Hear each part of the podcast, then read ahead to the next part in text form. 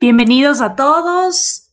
Hoy estamos una vez más en esta ascensión de la campaña Educación Libre, un espacio impulsado por Open Lab con la ayuda del Fondo de Respuesta Rápida y Derechos Digitales. Y bueno, esta sesión en particular va a ser un poco diferente a las anteriores, puesto que eh, conversaremos sobre un tema que estuvo hace unos días debatiéndose en redes y que va en torno a la pregunta si es posible programar aprender a programar en infancia. Y para esto contaremos con dos paneles eh, eh, con diferentes expertos en el tema, ¿no? Eh, Fran, ¿qué tal? ¿Estás apagado? ¿Estás muteado? Muchas gracias, gracias María Cristina. Sí, siempre pasa, no, no, aprendemos.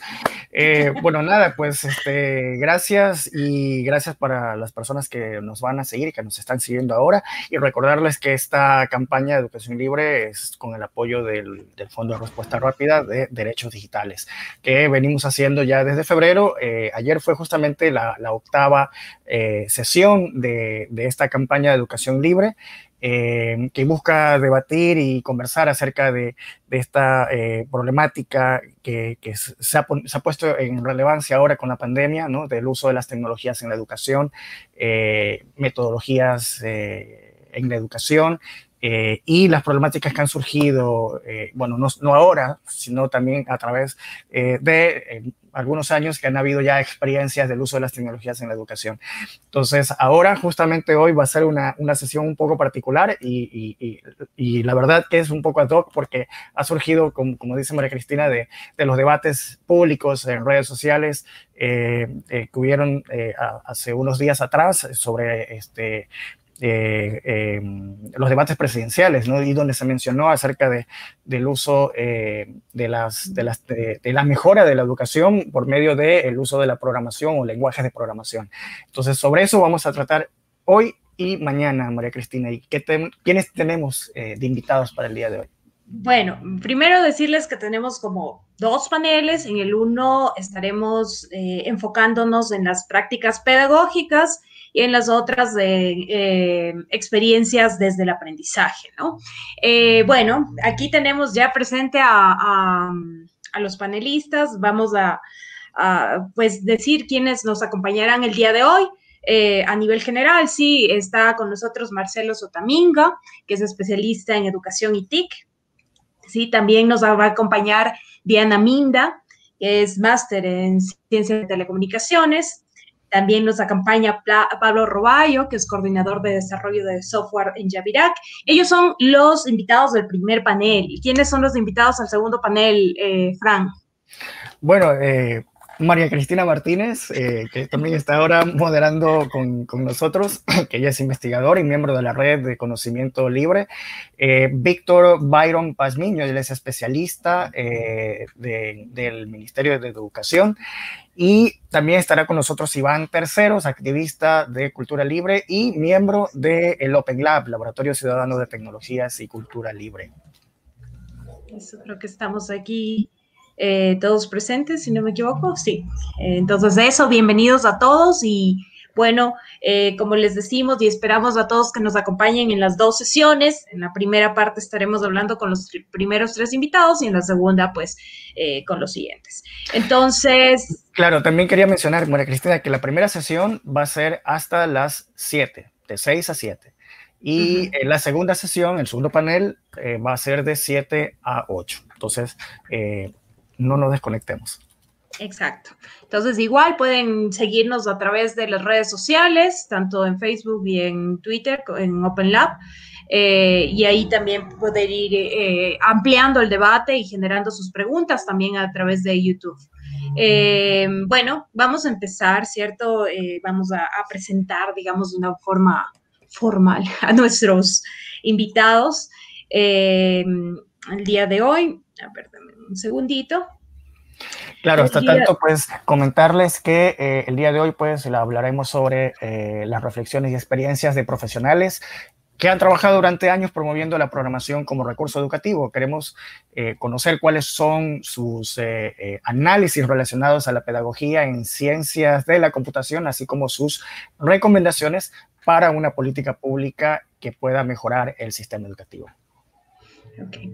Entonces, bueno, como les habíamos dicho, primero estaremos con Marcelo Sotomingo. Marcelo es especialista en educación, en tecnología y conocimiento, cuenta con más de ocho años de experiencia como gestor de programas de innovación educativa y mediados por las TIC. Ha sido docente en escuelas, colegios y universidades y también consultor para empresas públicas, privadas y ONG en procesos de formación con tecnologías y generación de programas educativos. Se considera un hackivista por el uso del software libre y el conocimiento abierto eh, junto a la Asociación de Software Libre del Ecuador. Esto con Marcelo, bienvenido. Eh, También tenemos a Diana Minda, ella es Master of Science in Telecommunication Networking por la Universidad Internacional de eh, Florida, Miami, y es también ingeniera en telecomunicaciones, es CEO en el startup Consultic y catedrática en la Universidad de Guayaquil. Diana tiene un amplio conocimiento en la administración y mantenimiento de servidores Linux.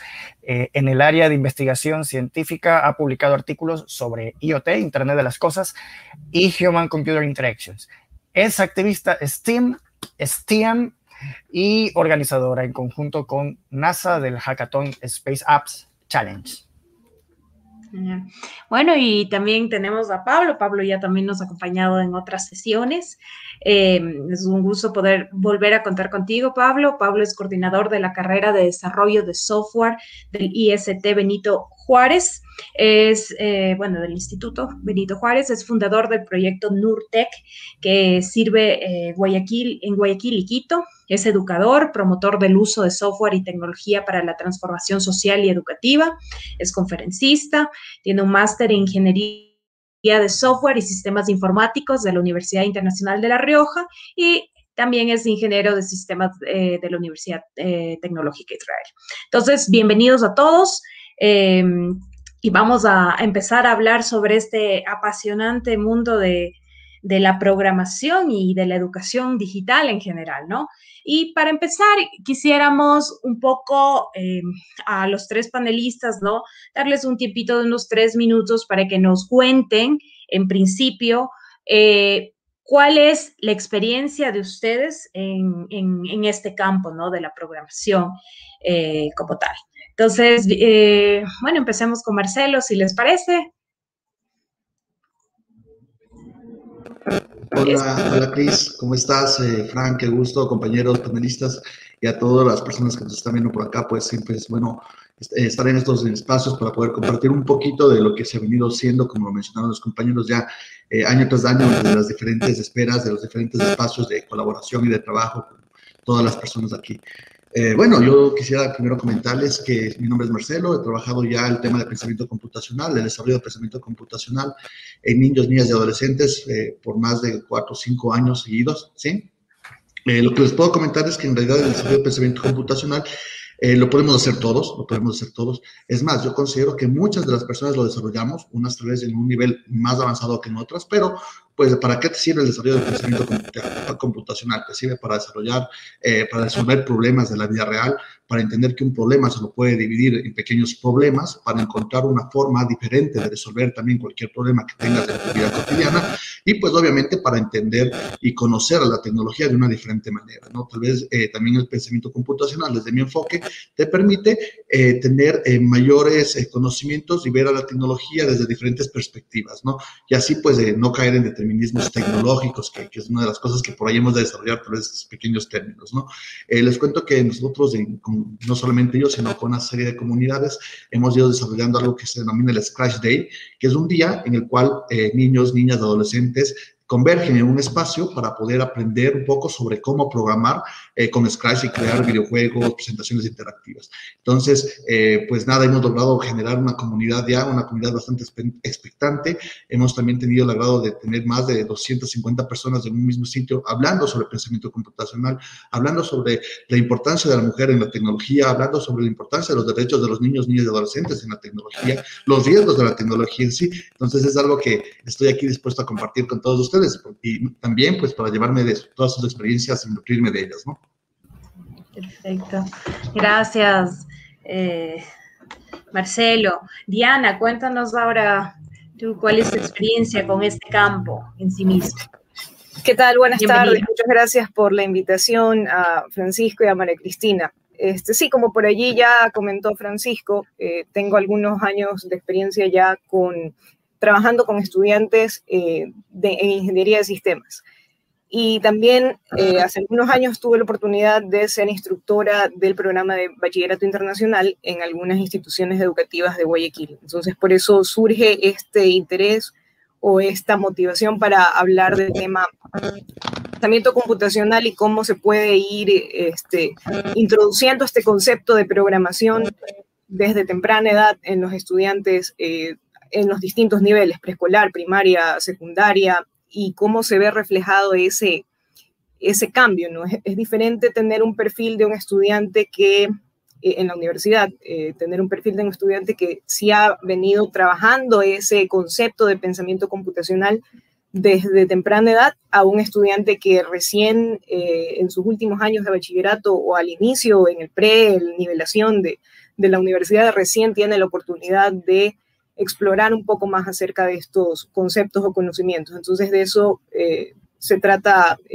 el conversatorio de hoy día, de ir compartiendo un poco esas experiencias, eh, de trabajo, tanto eh, al nivel eh, escolar, digamos, en el, y de bachillerato, con esta experiencia del bachillerato internacional y la experiencia de cátedra ya en la universidad.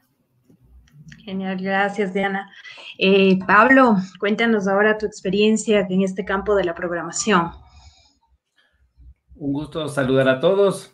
Es bueno estar de vuelta en estos espacios tan importantes para conversar y romper algunas barreras respecto al aprendizaje de la programación, ¿no? Entonces, eh, nosotros trabajamos con estudiantes básicamente que vienen desde los 17 años a programar y uno de los mitos que hay que romper es el tema de los nativos digitales. Entonces nos hacen creer que por nacer en esta época rodeados de ciertas características en cuanto a dispositivos y en ciertos lugares ya tenemos una capacidad innata para programar y, no es así. Eh, esos son factores externos que pueden ser apalancados. Eh, tenemos mucha experiencia con estudiantes que tienen distintos grados, distintos niveles, gente que ha venido de una educación básica eh, bastante deficitaria, con pocos, con niveles bajos de lectura, de matemáticas, que pueden dar el giro y pueden convertirse en unos excelentes programadores y a su vez gente que viene con un poco más de entrenamiento previo que ciertamente tiene desarrolladas algunas destrezas y permite el aprendizaje de programación y la construcción de distintos artefactos, ¿no? Gracias, Pablo. Eh, bueno, una cosa que surgió ya en la conversación em, aquí y que me parece muy interesante es sobre explicar, bueno, este tema del qué es el pensamiento computacional, ¿cierto? Y sobre todo, como mencionaba Marcelo, decía que muchas veces lo aplicamos, eh, tal vez de forma natural, y me gustaría que quizás explique eso un poquito más a fondo, ¿no? O sea, un ejemplo de cómo se dan esas aplicaciones eh, y, y en sí mismo hacia dónde nos lleva ese pensamiento computacional, o sea, qué competencias nos ayuda a desarrollar más allá de la programación como tal, ¿no? Marcelo. Estás muteado, Marcelo. Clásico que nos pasa esto. no, bueno, uno de los ejemplos que podríamos, que podríamos traer a colación es el, simple hecho de que tú te topes eh, con que, por ejemplo, tienes que tomar decisiones eh, tan simples como qué hacer primero en, tu, en, tu, en, tu, día cotidiano, ¿no? A ver, es que, por ejemplo, situándome en la vida de un adolescente, ¿no? Si primero me levanto y tiendo mi cama, o si primero me, voy y me voy a la ducha y me ducho y luego tiendo la cama, o si primero me levanto y envío las tareas y luego me ducho y tiendo la cama, o si es que por, lo contrario, hago totalmente cosas diferentes y primero voy a desayuno, luego hago los deberes, luego tiendo la cama y al final el baño. Son cosas tan sencillas en las que tu cerebro empieza a generar procesos cognitivos de prioridades, ¿sí? de soluciones, que es más rápido, en cuál empleas menos tiempo, cuál, tienes, eh, cuál necesitas resolver con mayor, con mayor, eh, con, mayor eh, agilidad cuál te implicaría un mayor esfuerzo y el cerebro opera de esta manera y va resolviendo ese tipo de problemas. Ya en aspectos, por ejemplo, más formales, hablamos de, por ejemplo, el, que, te, que te encomienden a ti en el ámbito profesional el desarrollo de un proyecto en el cual tienes que, digamos, analizar las eh, prioridades, ver si es que tienes el recurso humano, el financiero, Y el desarrollo del pensamiento computacional te permite separar esto en pequeños problemas y luego tu cerebro trabaja dando solución a estos pequeños problemas que al final aportarán a, una, a un problema más grande aún. Sí, eh, tú mencionabas algo interesante, Chris, y es este, el desarrollo de las habilidades eh, que no son necesariamente desarrolladas al ámbito de la programación. Eh, en el, eh, al hablar que tú, tú trabajas eh, desarrollando videojuegos, en el caso, por ejemplo, de Sky, lo que se nota, y hay investigaciones que lo sustentan, es, por ejemplo, que los, los niños, los niños, adolescentes que trabajan en esto, que trabajan, me refiero al, al, al programa con Sky, tienden, tienden a encontrar mayor tolerancia al fracaso. ¿Sí? Tienden a generar una mayor tolerancia al fracaso, tienden a mejorar también sus habilidades de trabajo colaborativo, ¿sí? sus habilidades de pensamiento lógico y de pensamiento abstracto. ¿Sí? Ya que ahí tú pues tienes que hacer que el, muñequito pues cumpla una serie, de, cumple una serie de, de, de, instrucciones y al final tú lo vas programando, lo vas mejorando, lo vas construyendo. Tú también puedes pedir ayuda a otros programadores dentro de las diferentes comunidades, no exclusivamente de Sky, sino te hablo de todas las comunidades de programadores. Tú te nutres de, su, de sus conocimientos, aplicas de tus problemas, los vas resolviendo y también tú pues, puedes aportar esta, a toda esta comunidad. Entonces imagínate tú, eh, tolerancia al fracaso, trabajo colaborativo, habilidades comunicativas, escritas, orales, pensamiento crítico, pensamiento abstracto. Estas son algunas de las bondades que te desarrolla el pensamiento computacional. Genial, Marcelo. La verdad es una muy buena descripción de esas competencias. No sé si, uh, si también los eh, demás panelistas piensan que hay alguna habilidad más que nos ayuda a este pensamiento computacional o, o qué perspectiva de esto eh, no sé, nos ayuda a desarrollar incluso nuestra vida más allá de la programación. Diana o Pablo. Y ahí quiero, quiero complementar la pregunta de, de, de, María Cristina, si es que entre estas habilidades, porque se habla mucho de las habilidades blandas, ¿no? Entonces, eh, colaboración, demás, bueno, hay al, algunas habilidades blandas que se desarrollan con esto también. Bueno, yo quisiera hablar. Dale, Pablo. Bien en alguna parte estoy de acuerdo con todo, pero por ejemplo, el hecho de aprender a resolver problemas, el hecho de aprender cierta algorítmica básica, no necesariamente va de la mano con las habilidades blandas como trabajar en equipo o resolver problemas. De hecho, en, el instituto, dentro de las habilidades blandas, tenemos que trabajar mucho más y dedicarle con las empresas formadoras en todas las prácticas que hacemos con los estudiantes, el espacios dedicados para aprender a trabajar en equipo eh, sí enfrentan mucha frustración cuando pones a cinco o seis personas de distintos eh, orígenes a, trabajar en proyectos académicos o en proyectos eh, de, laboratorios empresariales y algo que enfrentan es el hecho de no saber trabajar en equipo. Pueden ser expertos en algoritmos, pueden ser expertos en conectarse una base de datos, en resolver cosas realmente complejas, en hacer secuencias elaboradas de cosas, pero no viene de la mano con trabajar en equipo. Más bien hay estas otras metodologías que han venido de, de la mano, por ejemplo, el agilismo, que, que, promueve la simplificación del trabajo, que promueve la formación de equipos, que promueve eh, el, tener la claridad en los roles para ir trabajando.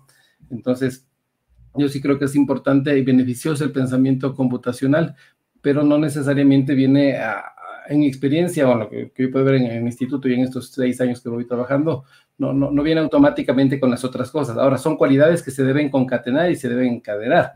En, más allá, una persona que no es generosa, que no comparte, que no eh, se adapta al, al, equipo, que no suma, que no, que no se pone con codo a codo con los demás para trabajar, no va a sumar en un equipo y no va a ayudar a trabajar. Y eh, más bien es un defecto que algunos programadores pueden llegar a tener, que son muy buenos, son muy aptos en, su parte técnica, pero no encajan en el equipo el rato que no están al mismo ritmo o que no pueden compartir o que no pueden sumarse. Bueno, eh, antes de que Diana nos, nos comparta también su criterio, creo que también es importante mencionar y que pues hay como varias dimensiones de, del uso de estas herramientas. Justamente mucho depende del enfoque o la forma en que estas enseñan. Creo que por ahí va la, la, cuestión complementaria entre lo que decía Marcelo y lo que nos cuenta Pablo, ¿no? Justamente creo que Marcelo está considerando todas estas eh, dimensiones y Mar Marcelo y perdón y Pablo también agregando que es importante eh, añadir todo este sentido a la tecnología, ¿no? Y justamente eh, tratar de desarrollar otras habilidades complementarias que pueden de alguna forma también eh, digamos, porque estas habilidades en sí mismo, y eso es importante comentarles a todos, que la habilidad de programación no es solamente para programadores, y que creo que eso es bien importante mencionarlo, ¿no? No es eh, para el perfil que a lo mejor está metido en una máquina, eh, no sé, que es un poco el estereotipo, ¿no? Pero, pero realmente la programación hoy en día es una, una habilidad que debe estar inmerso en muchos perfiles y que hay niveles también. Eh, Diana, cuéntanos tus percepciones sobre este tema de las habilidades adicionales que puede formar el pensamiento computacional y, todo esto. Bien, este, comparto mucho de ambos eh, criterios. Sin embargo, creo que para responder esta pregunta general que nos hemos planteado de si es posible eh, aprender a programar desde la infancia, debemos aplicar también ese criterio o ese pensamiento sistemático e ir como desglosando un poco el, problema. ¿no? Entonces, para mí, claro, son, estamos dándole hasta el momento como dos orientaciones diferentes. Eh, tenemos muy amplio, digamos, la palabra infancia. Eh, muchos se consideran infantes este, hasta los 12, 13 años. Entonces, lo primero es ir como nivelando. Sí coincido eh, con este, Marcelo de que el programar o el enseñar el pensamiento computacional desde pequeños crea a un individuo mucho más resiliente, porque en, este, en esta prueba y error que siempre eh, estamos acostumbrados, digamos, quienes, quienes programamos o quienes estamos computacionalmente, hay esto de, ok, intenté un algoritmo, intenté una solución, fallé, entonces intento nuevamente, porque debo resolver el problema resuelto a medias, no puede quedar el problema a resolver. Entonces, esa capacidad para eh, tomar una decisión, en base a esa decisión, crear un procedimiento, un algoritmo, y si falla, volverlo a intentar, me parece que crea eh, personas que no se rinden, o sea, que, que, siguen, que son muy creativos, que están muy eh, dispuestos a esforzarse y que en el caso de que fallen van a tratar de buscar una alternativa a, eh, a ese problema que se les está presentando. Tal también como decía este Marcelo, ese pensamiento computacional tiene algunas etapas, eh, son cuatro principalmente, la descomposición del problema en partes más simples o módulos más pequeños, el reconocimiento de patrones, que es cuando empiezo a identificar ciertas variables o ciertas características que se repiten dentro de, ese problema o de esos pequeños módulos en los que hemos desglosado la pregunta o el problema completo. La abstracción, que es cuando comparo eh, el problema que se me presenta ahora con una actividad diaria, cotidiana, que me permite de cierta manera extraer como esos recursos o esas ideas para, en base a ese problema antiguo, tratar de resolver este problema nuevo. Y finalmente el desarrollo de la estrategia o del algoritmo, donde ahí recién empiezo a ordenar secuencialmente este, los pasos para abordar o atacar ese problema. Entonces, eh, sí existe la, eh, digamos, la introducción de los conceptos de eh, pensamiento computacional desde edades eh, tempranas, ¿no? 3, 4, 5 años. Es diferente el enfoque, porque es como cuando nosotros explicamos o enseñamos un lenguaje. Yo no puedo esperar que a los 5 años un pequeño me redacte un ensayo o una monografía en español pero sí le estoy enseñando a hablar español porque él sabe distinguir, digamos, entre derecha, izquierda, eh, arriba, abajo. Entonces, él puede que no esté en el nivel de escribir, de redactar un párrafo, pero definitivamente tiene esa comprensión de distinguir los colores, distinguir las palabras, distinguir ya el idioma. Entonces, este, por allí mismo es que se debe ir abordando eh, de manera curricular también eh, la enseñanza de la programación.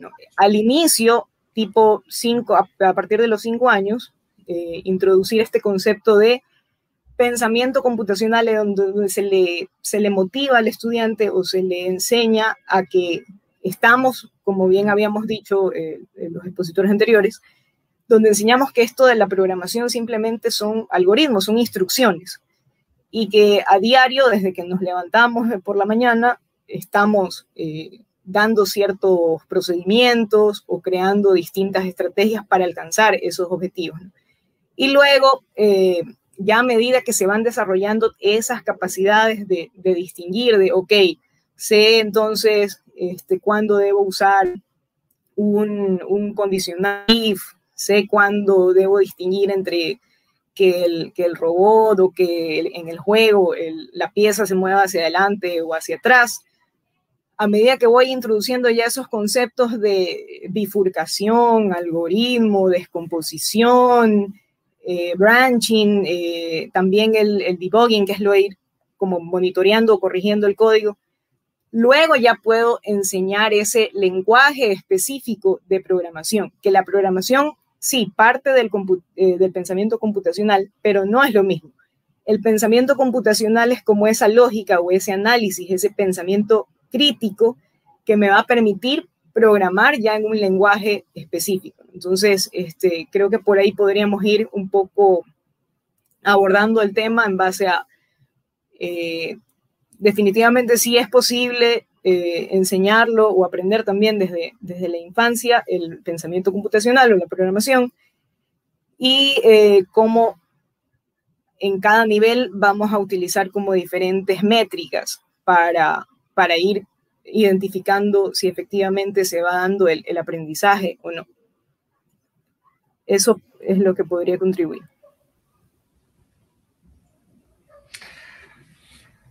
Sí, interesante. Ahora que estaban comentando esto de la frustración, me, acordé de cuántas veces no me compiló un programa y me daba contra la pared. Y después de, encontrar el, error, esa, fallita que hacía que no compilara, era la gloria. sí. Eh, tomando un poco lo, que comentó Diana acerca de, las edades, ¿no? Eh, y las experiencias eh, de aprendizaje a lo largo de, de, la, digamos, de la carrera o de, los trabajos que ustedes han hecho en este tema. ¿Qué, ¿Qué, nos pueden comentar ¿no? acerca de las, de las edades? ¿Hay una edad mínima?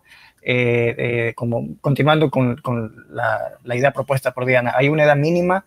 y, y, este, y, y, qué experiencias o, o eh, ¿qué cosas podemos rescatar de, la experiencia de ustedes de haber trabajado eh, con, distintas edades? Entonces, nos gustaría escuchar un poquito a cada uno de, con qué edades han trabajado y cuál ha sido esa experiencia. Incluso, Fran, saber ellos, o sea, cuál ha sido la edad mínima con la que han trabajado, ¿cierto? Y la máxima también, que, que suena interesante y que nos pueden también contar. Sí, de acuerdo. Diana, sí, ahora empecemos. ok. Eh, bueno, yo sí he tenido la oportunidad de trabajar con estudiantes a partir de los tres años de edad, realmente. ¿Y qué se eh, logra con un estudiante de tres años de edad, eh, Diana? Se logra que, como un poco les comentaba, vaya absorbiendo esos conceptos de qué es una secuencia. O sea, ellos entienden que si repiten ciertos ciertos comandos que son tan simples como mover una flecha, mover un mouse una cantidad eh, determinada de veces, entonces eso es un loop o un ciclo, ¿no? Eh, una iteración. Eh, aprenden más que todo jugando.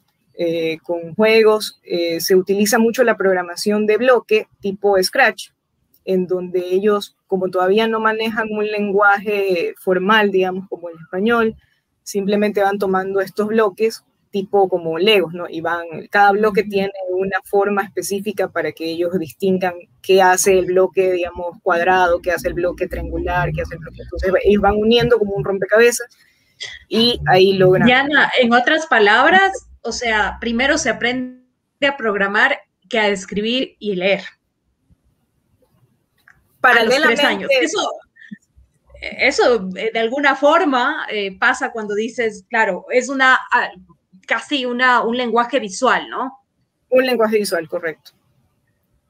Ok, muy interesante. Eh, Pablo, ¿qué, nos puedes comentar también de tus experiencias? Entonces, bueno, otra cosa, creo que estamos todos muy nerviosos en, el tema soltarnos un, un, poquito porque en el pre estábamos como un poco más, más sueltos, ahorita estamos como acartonados. Va, vamos, este es un espacio. Es que todavía no, no, entramos en la matriz, Pablo. Es que tú, tú nos llevas, tú nos llevas la delantera en eso. Vengan, vengan. Eh, soltémonos un poquito. Eh, entonces, eh, desde una experiencia informal, eh, he trabajado apoyando a los eventos que hace el Open Lab con el Scratch Day. Eh, viendo la interacción que tienen los niños, ¿no es cierto? Entonces, hay ciertas edades en las que hay una madurez cognitiva que se va desarrollando. Entonces, niños más chiquitos tal vez podrán repetir. Mi hijo ahora mismo, el que tiene cinco años en el Scratch Junior, ya puede mover ciertas cositas, pero le cuesta entender lo que es un loop. Tal vez podrá repetirlo, pero no logra definir lo que es un loop. Eh, mi hijo que tiene ocho años, que ha participado también allá y que tiene regularmente clases en, su escuela a la semana, tiene tres o cuatro horas de, educación con estos lenguajes visuales, eh, ya logra eh, como un poco más entender el tema de que hay una variable, un poco la, evaluación que hace la máquina en, un nivel bastante básico, ¿no? También he visto desde mi práctica de docencia en el instituto, en cambio, llego con estudiantes de, todas las edades, entonces gente de 17 años, que es la mayoría, que son recién graduados, 17, 18 años, pero también ha llegado gente de 30 años, de 35 años a aprender a programar. Y ahí hemos enfrentado el paradigma de chuta, yo ya estoy viejo, ya no tengo la elasticidad en el cerebro para poder hacer. Y, yo quisiera comentarles, por ejemplo, el caso de un estudiante que era... Eh, vino desplazado de, Colombia, él vivía en el campo, en su casa me decía, ve a mí, con tal de que yo no me meta en cosas malas, no, la, educación nunca fue nada, nada importante en, en, ese entorno en el que se desenvolvía.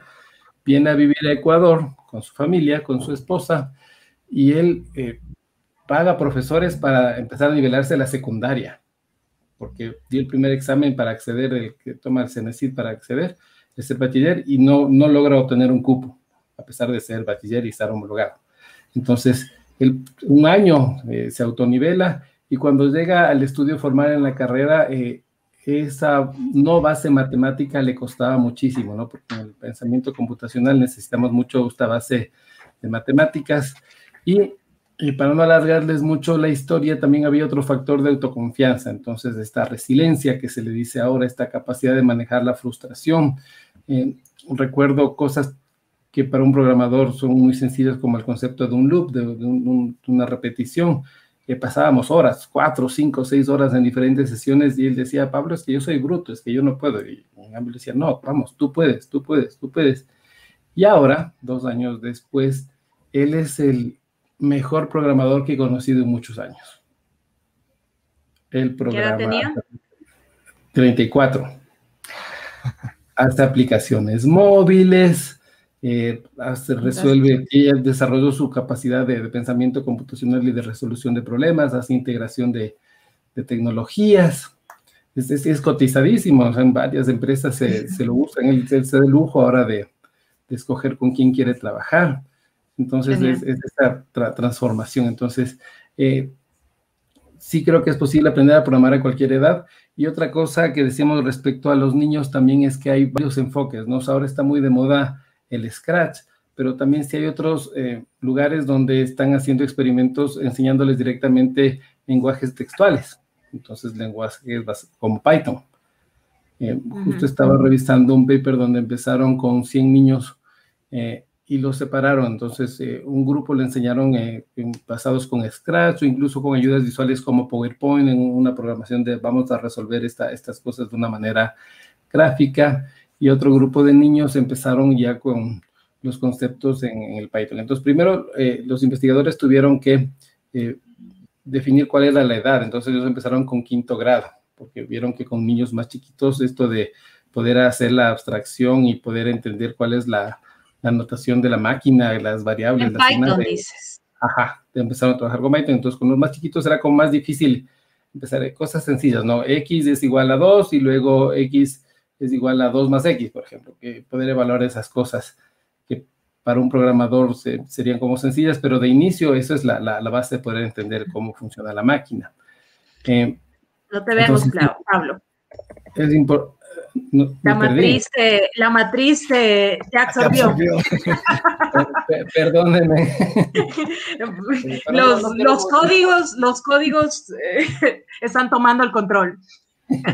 Ya me absorbieron. Tal vez es una buena señal para que deje de hablar y ceda el micrófono. Dale, dale. Marcelo, cuéntanos. Estás muteado, me parece. Eh, iba, a decir que, que envidia que, que, ya Pablo, Pablo ya mismo surge de la matriz otra vez, ¿no? Eh, bueno, no, eh, hay, hay, cosas que, que, me parecieron bastante interesantes, ¿no? Yo, yo comparto mucho con, con Pablo que lo que menciona, que el hecho de, de, practicar o de buscar desarrollar el pensamiento computacional no te asegura el que desarrolles las habilidades blandas. Eso, eso es, sí es cierto, sí, porque va también de la mano con, el, con las diferentes posibilidades didácticas con las que pues, tu tutor, tu mentor, te enseñó a desarrollar pensamiento computacional, ¿no? O te promovió el desarrollo de ese pensamiento computacional, ¿sí? Eh, por ejemplo, puedes plantear un, que, se, que, se trabaje un, eh, que se trabaje todos los problemas de una forma individual, pues sería tal vez no estás motivando ese, ese compartir, ese trabajo colaborativo, pero si por el contrario, desarrollas de todos los ejercicios de, de manera grupal, le planteas como forma de, de retos, trabajo en equipo, tal vez eh, una gincana, eh, retos, eh, gamificación, cosas por el estilo, ¿no? algo que promueva la, colaboración, pues los resultados se van dando. No, no te digo que desde la primera, pero sería poco, ¿no? y creo que Marcelo, ahí te interrumpo un poco solo para complementar y tal vez luego volver con Pablo y antes de que tú sigas, que también depende el momento en que se enseña. Yo creo que una cosa es enseñar a personas que están en una, o sea, en una carrera tecnológica, que sí van a aprender per se la tecnología, ¿cierto? Eh, aunque sea aplicada con diferentes metodologías. Y otra cosa es empezar la programación en la infancia y que de hecho eso va hacia el futuro, a, digamos, en el futuro va a generar otras competencias, eh, digamos, contextuales, ¿no? Eh, entonces también un poco depende de eso, porque Pablo, por ejemplo, eh, em, quizás eh, hablaba esto sobre todo en, a nivel del tecnológico, ¿no? Eh, pues está enseñando ya a estudiantes que van a aprender tecnología, pero los niños no necesariamente, ¿no? Van a aprender quizás a jugar, van a, van a aprender a programar, pero en base al juego y todas esas cosas. no te interrumpo, pero sigue Marcelo. No, no, bien mencionado, Cris, más vale. Eh, mira que es interesante, ¿no? Por ejemplo, ¿a qué edad nosotros podríamos ir desarrollando el pensamiento computacional? Eh, desde mi experiencia, pues hemos trabajado con, con, niños chiquititos de a partir de 4, 5, 6 años. Sí, de hecho, tal vez de, eh, a mi hijo, que ya tiene hoy por hoy 12 años, pues está metido esto desde los 6. De cajón, pues lo iba llevando a cada espacio que, que hemos tenido. Y, mira que, que, él, por ejemplo, ya eh, programar con Scratch lo ve sencillo, no, no, lo analiza, lo ve, eh, investiga. Cuando me, dice, papi, ¿cómo hago esto? Digo, pues no, no, lo sé, si tú no lo sabes, imagínate yo, pues no, investiga y tienes internet. Entonces eh, se desarrolla esta habilidad también de, buscar, de filtrar información, de llegar a la respuesta, ¿sí? Y pues, ¿qué cosas podemos hacer con los más pequeños? No sé si ustedes han jugado alguna vez Tangram, Tangram, sí, yo me acuerdo que una de las primeras prácticas que hice con, con, con niños pequeños fue, pues bueno, vamos a hacer Tangram pero hicimos primero un Tagram chiquitito y decía, muy bien, hagamos toda esta, esta, todos hagamos esta, esta figura y pues la decían en forma individual. Y luego decíamos, bueno, ahora vamos a hacer colaborativamente todo un Tagram gigante. El ganador va a ser el que haga la figura más grande con todas las cosas que ustedes pueden organizar por acá. Y les decía, hagamos un conejo. Y partíamos del Tagram pequeñito y de inmediato pues los grupos se hacían, buscaban, se sacaban los sacos y empezaban a armar sus cosas, ¿sí? Entonces imagínate también ellos cómo es el proceso de colaboración, de creación, de, de armar la figura, de encontrar las figuras en tu contexto, en tu espacio, ¿sí? Entonces eh, es, es, toda una dinámica que se va generando, ¿no? Eh, eso, eh, obvio, ¿no? Estas cosas son material concreto, cosas que los profes que, que tal vez trabajan mucho en las áreas de, de matemática, por ahí de, de, geometría, de tecnología, las conocen, ¿no? El, Tangram.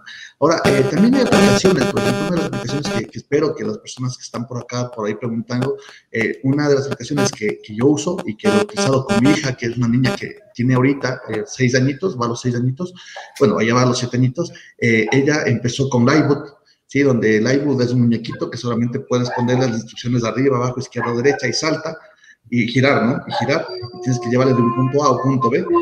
Y ella empezó a jugar y de inmediato, lo que me pareció muy curioso es que de inmediato empezó a resolverlo. Los ejercicios van de menos a más y en un punto llegaba y decía, papá, ¿qué pasó? No puedo hacer que el muñeco se mueva. Y obviamente no sabía porque no entendía que los números que se iban quitando, pues eran números que te restaban los pasos. Tenemos una interferencia por ahí, Marcelo. No, no creo que es de mi lado. Creo que es tu celular, Marcelo, que está cerquita y suena. Sí. A ver, déjame lo, lo boto por acá abajo. dale, dale. Entonces, eh, te decía, son estas, estas pequeñas cosas que, por ejemplo, con esta app ya me tocó a mi hija, de, en ese tiempo tenía cinco años, de empezar a eh, enseñarle conceptos de números. Decirle, mira, es que este número es del 1 y, y, solo son cuatro pasos, ya no tienes. Entonces, son cosas que ya por ellos lo van necesitando y pues ya avanzando un poco a poco, ¿no? Entonces, esas son, eh, puedes jugar con material concreto, puedes plantear actividades lúdicas, puedes apoyarte mucho en las apps que hoy por hoy existen, como Pablo mencionó, Scratch Junior es otra, y hay un montón de cositas, ¿no? Rompecabezas, eh, puedes también jugar el Sudoku, cosas por el estilo que te van desarrollando el pensamiento computacional. Y Claro, o sea, de cuenta, pues eh, pensamiento computacional no significa aprender a programar, sino a, a pensar eh, de manera sistemática y desarrollar unas ciertas habilidades, ¿no? Es, me parece que es lo que se está resaltando ahora. Sí, y bueno, y, y, creo que una cosa fundamental, que bueno, ya lo había mencionado también Pablo, es esto de, de esta creencia de, de, del nativo digital, que creo que es importante resaltar, ¿no? Eh, la necesidad de la alfabetización digital más allá de que alguien haya nacido en el siglo XXI, ¿no? Eh, la importancia de, digamos, llevar estas herramientas eh, a otro nivel con el conocimiento, con la educación y sobre todo con esta formación que va eh, de alguna forma también,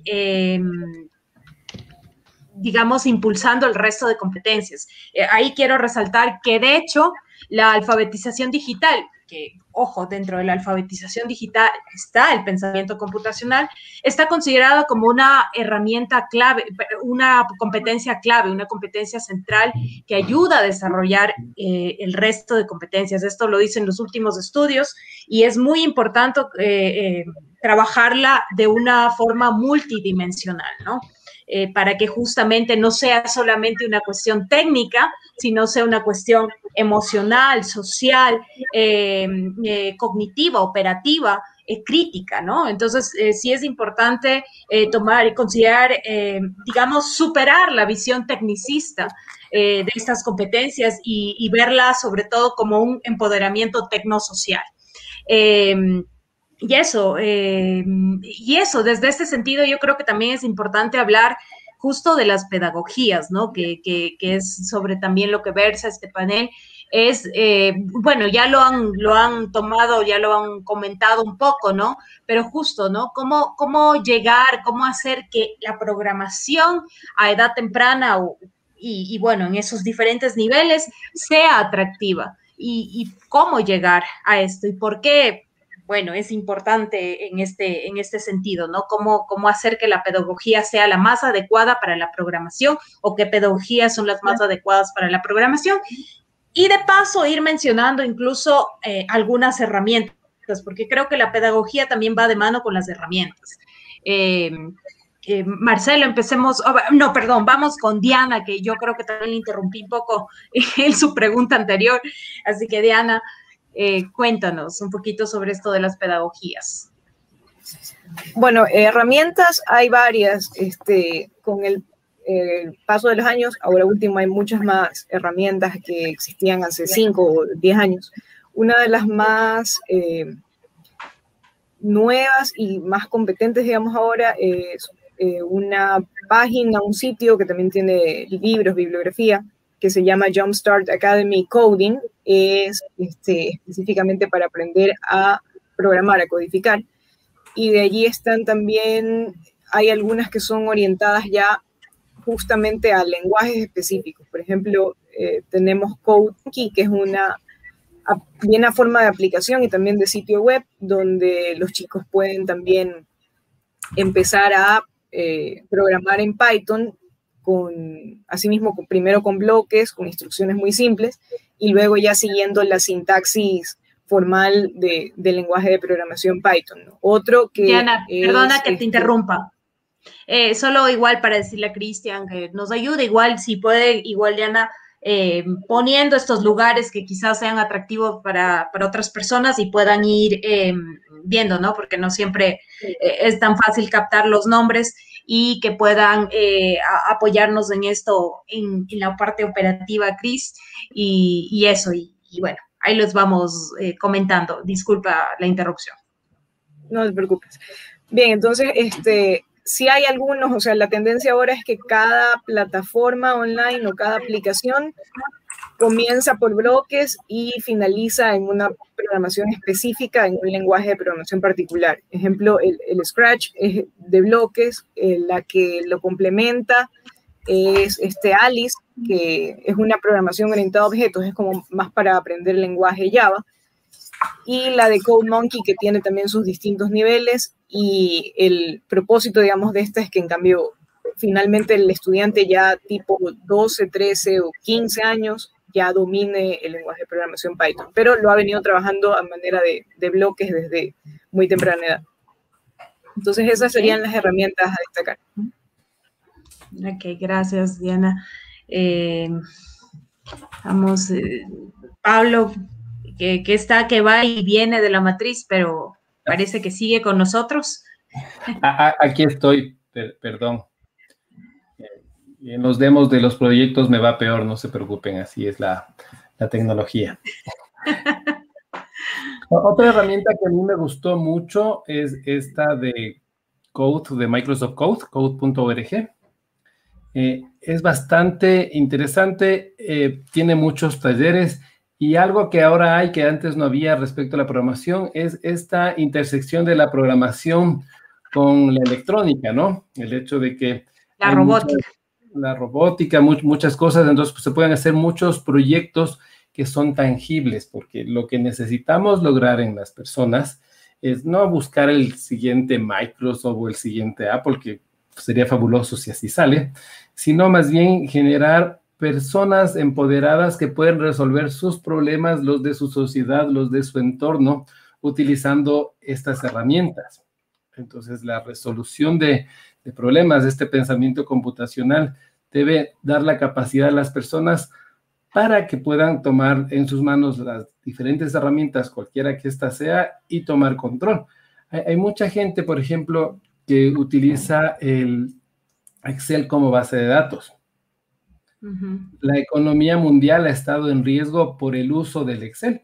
Hubo un caso, oigan, disculpen, voy a ver si es que apago, aunque sea la cámara, para no estar saltando tanto. Ya, perdón. Entonces, eh, había un caso de un premio Nobel que ya era muy famoso, entonces cualquier cosa que este premio Nobel dice, ya todo el mundo rápidamente lo replica. Hizo una fórmula sobre la pobreza y sobre los préstamos para los países y, la, y sacó los resultados y el Banco Mundial y todas estas organizaciones ya estaban tomando esta metodología. Estudiantes de Harvard eh, replican el ensayo y le piden los datos al señor, le dicen, oye, lo que pasa es que no podemos sacar las mismas conclusiones que tú dices con la metodología. Entonces le comparte la información, le comparte los datos y resulta que habían problemas en la fórmula de Excel. Entonces el Excel estaba a punto de eh, hacer colapsar la economía mundial y afectar la vida de las personas. Entonces, ¿por qué saco a colación esto? No para que no sea Excel, el Excel es una buena herramienta, pero sí necesitamos más capacidades que brinde el mismo Excel para programar, por ejemplo, o lenguajes de programación sencillos, porque no todo tiene que ser los grandes sistemas, las grandes cosas. Se pueden hacer muchas aplicaciones chiquitas de pantalla que un biólogo, que un geólogo, que cualquier persona en cualquier área de conocimiento puede hacer para resolver sus problemas, para automatizar el, manejo de los datos, puede hacer automatización de variables, puede hacer programación de escenarios con su conocimiento. Entonces, no, todos debemos aprender a programar. Creo que el objetivo de masificar la programación con los niños es para que creen su capacidad, para que hagan eh, de inicio les llama mucho la atención hacer historias y videojuegos. Eh, hay mundos impresionantes que se resuelven de ese lado, pero a medida que van desarrollando habilidades y curiosidad natural por ciertas áreas del conocimiento, esto debe ser algo transversal. Entonces, la misma enseñanza, el, reto es que los otros docentes aprendamos a utilizar esto. Entonces, eh, si estamos haciendo las provincias del Ecuador, Entonces, ok, ¿cómo utilizo Scratch para las provincias del Ecuador? ¿Cómo les mando a hacer un mapa interactivo? Un mapa interactivo para que hagan clic en las Islas Galápagos y salga la flora y fauna y cosas así. Entonces, cuando hay ese gancho entre las diferentes disciplinas de conocimiento y empiezan a utilizar la tecnología como ese medio para el desarrollo de las capacidades, eh, es donde empieza a ver ese desarrollo exponencial. Y luego ya quienes quieren hacerse programadores eh, dan el, paso a las otras herramientas, a los otros compiladores. Genial, Pablo.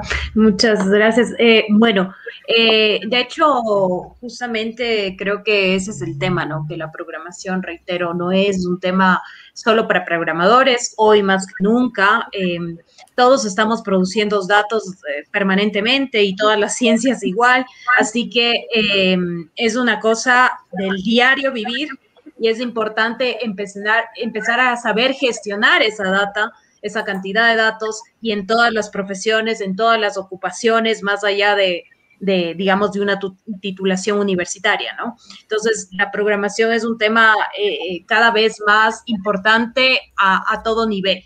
Y, justamente eso. Y por otro lado, como mencionaba Pablo, eh, el tema de, de, que la programación mm, como tal o estas herramientas no son solo para eh, los profesores, eh, digamos, ingenieros en sistemas o, que están en el área tecnológica, sino que también eh, debe ser aplicada de forma transversal y, eso, eso es lo que enriquece este, este sentido de la programación. Y, ahí para que nos complete, complemente mm, Marcelo con, justamente con este tema de pedagogías, ¿no? Ya. Bueno, a ver, eh, hablar de pedagogías, bueno, todo depende mucho del público objetivo al que te vas a dirigir y en el cual buscas tú que desarrolle el pensamiento computacional. Desde la experiencia que hemos tenido nosotros, justamente con el Open Lab, con Media, con Pablo, que, que nos han sabido colaborar en estos espacios, pues hemos ido experimentando un poco también el uso de diferentes metodologías. ¿no? Em, la que más nos resultó, la que más nos resultó favorable al desarrollo de todo el Sky Day, que fueron cuatro horas de programación intensiva para los chicos, que en realidad ellos salieron gustosos y deseosos de más, fue el utilizar una metáfora gamificada, ¿sí? En donde desde la convocatoria fue algo de ven, ven, ven desplazado de tu, de tu, de tu superhéroe favorito. Entonces, al momento que la gente llegó, los chicos, los, niños llegaron, se encontraron que todos vieron con la temática desplazados y pues ahí se les planteó, ¿no? Se les planteó un problema. El problema era que el, en ese tiempo estaban Avengers, que, que, el maloso Thanos que quería destruir el mundo y que tenían que encontrar unas, unas eh, los anillos y que para llegar a los anillos tenían que lograr superar una serie de retos y que esta serie de retos tenían que estar ligados al desarrollo de ejercicios de, de Scratch y que solamente tenían unas, eh, me acuerdo que les dimos eh, unas estrellas, por así decirlo, unas fichas de ayuda y, justamente quienes ayudaban, pues eran personas que ya sabían un poco más sobre programación, que eran de hecho los estudiantes de Paula, ¿no? Entonces, imagínense vincular todos estos factores, ¿no?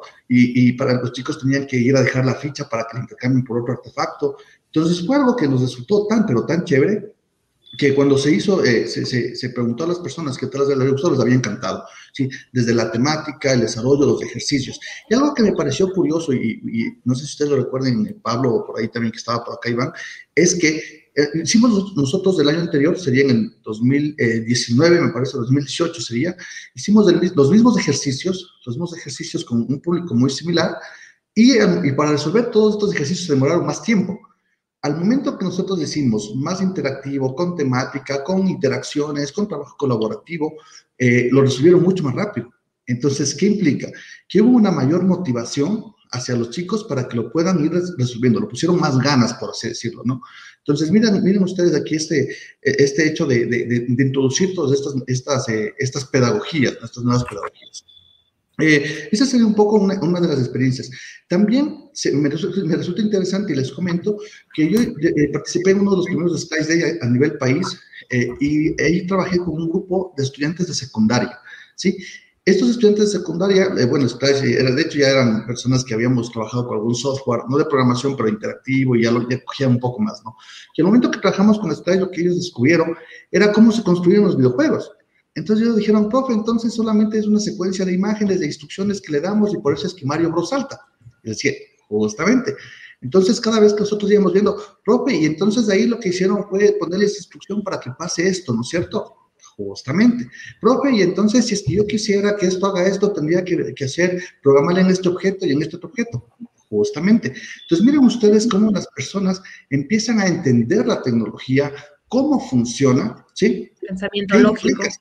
Justamente, sí. Entonces, para mí, por ejemplo, fue que, que los chicos personalmente me digan eso, para mí fue un, un, golazo, digo yo. Para mí fue, me, sentí súper gustoso ya, porque no era el alcance que quería darle, pero, lo, pero llegaron. Sí, y obviamente, pues si nosotros extrapolamos de esto a una vida profesional, digamos que los chicos aprenden a utilizar, eh, sacarle más, mayor provecho a la tecnología, entienden cómo funciona la tecnología, cómo va construida la tecnología, y pues también, en un punto, aprenden a utilizarla de una forma más crítica, ¿no? Eso sería un poco lo que podría aportarte, mi Cris y Franca. Estamos hablando, bueno, de algunas metodologías como la ABP, aprendizaje basado en proyectos, aprendizaje también basado en problemas, la gamificación, eh, y bueno, muchas otras que, que, que, bueno, nos, nos, nos, van, digamos, generando un ecosistema de aprendizaje más efectivo también, ¿no?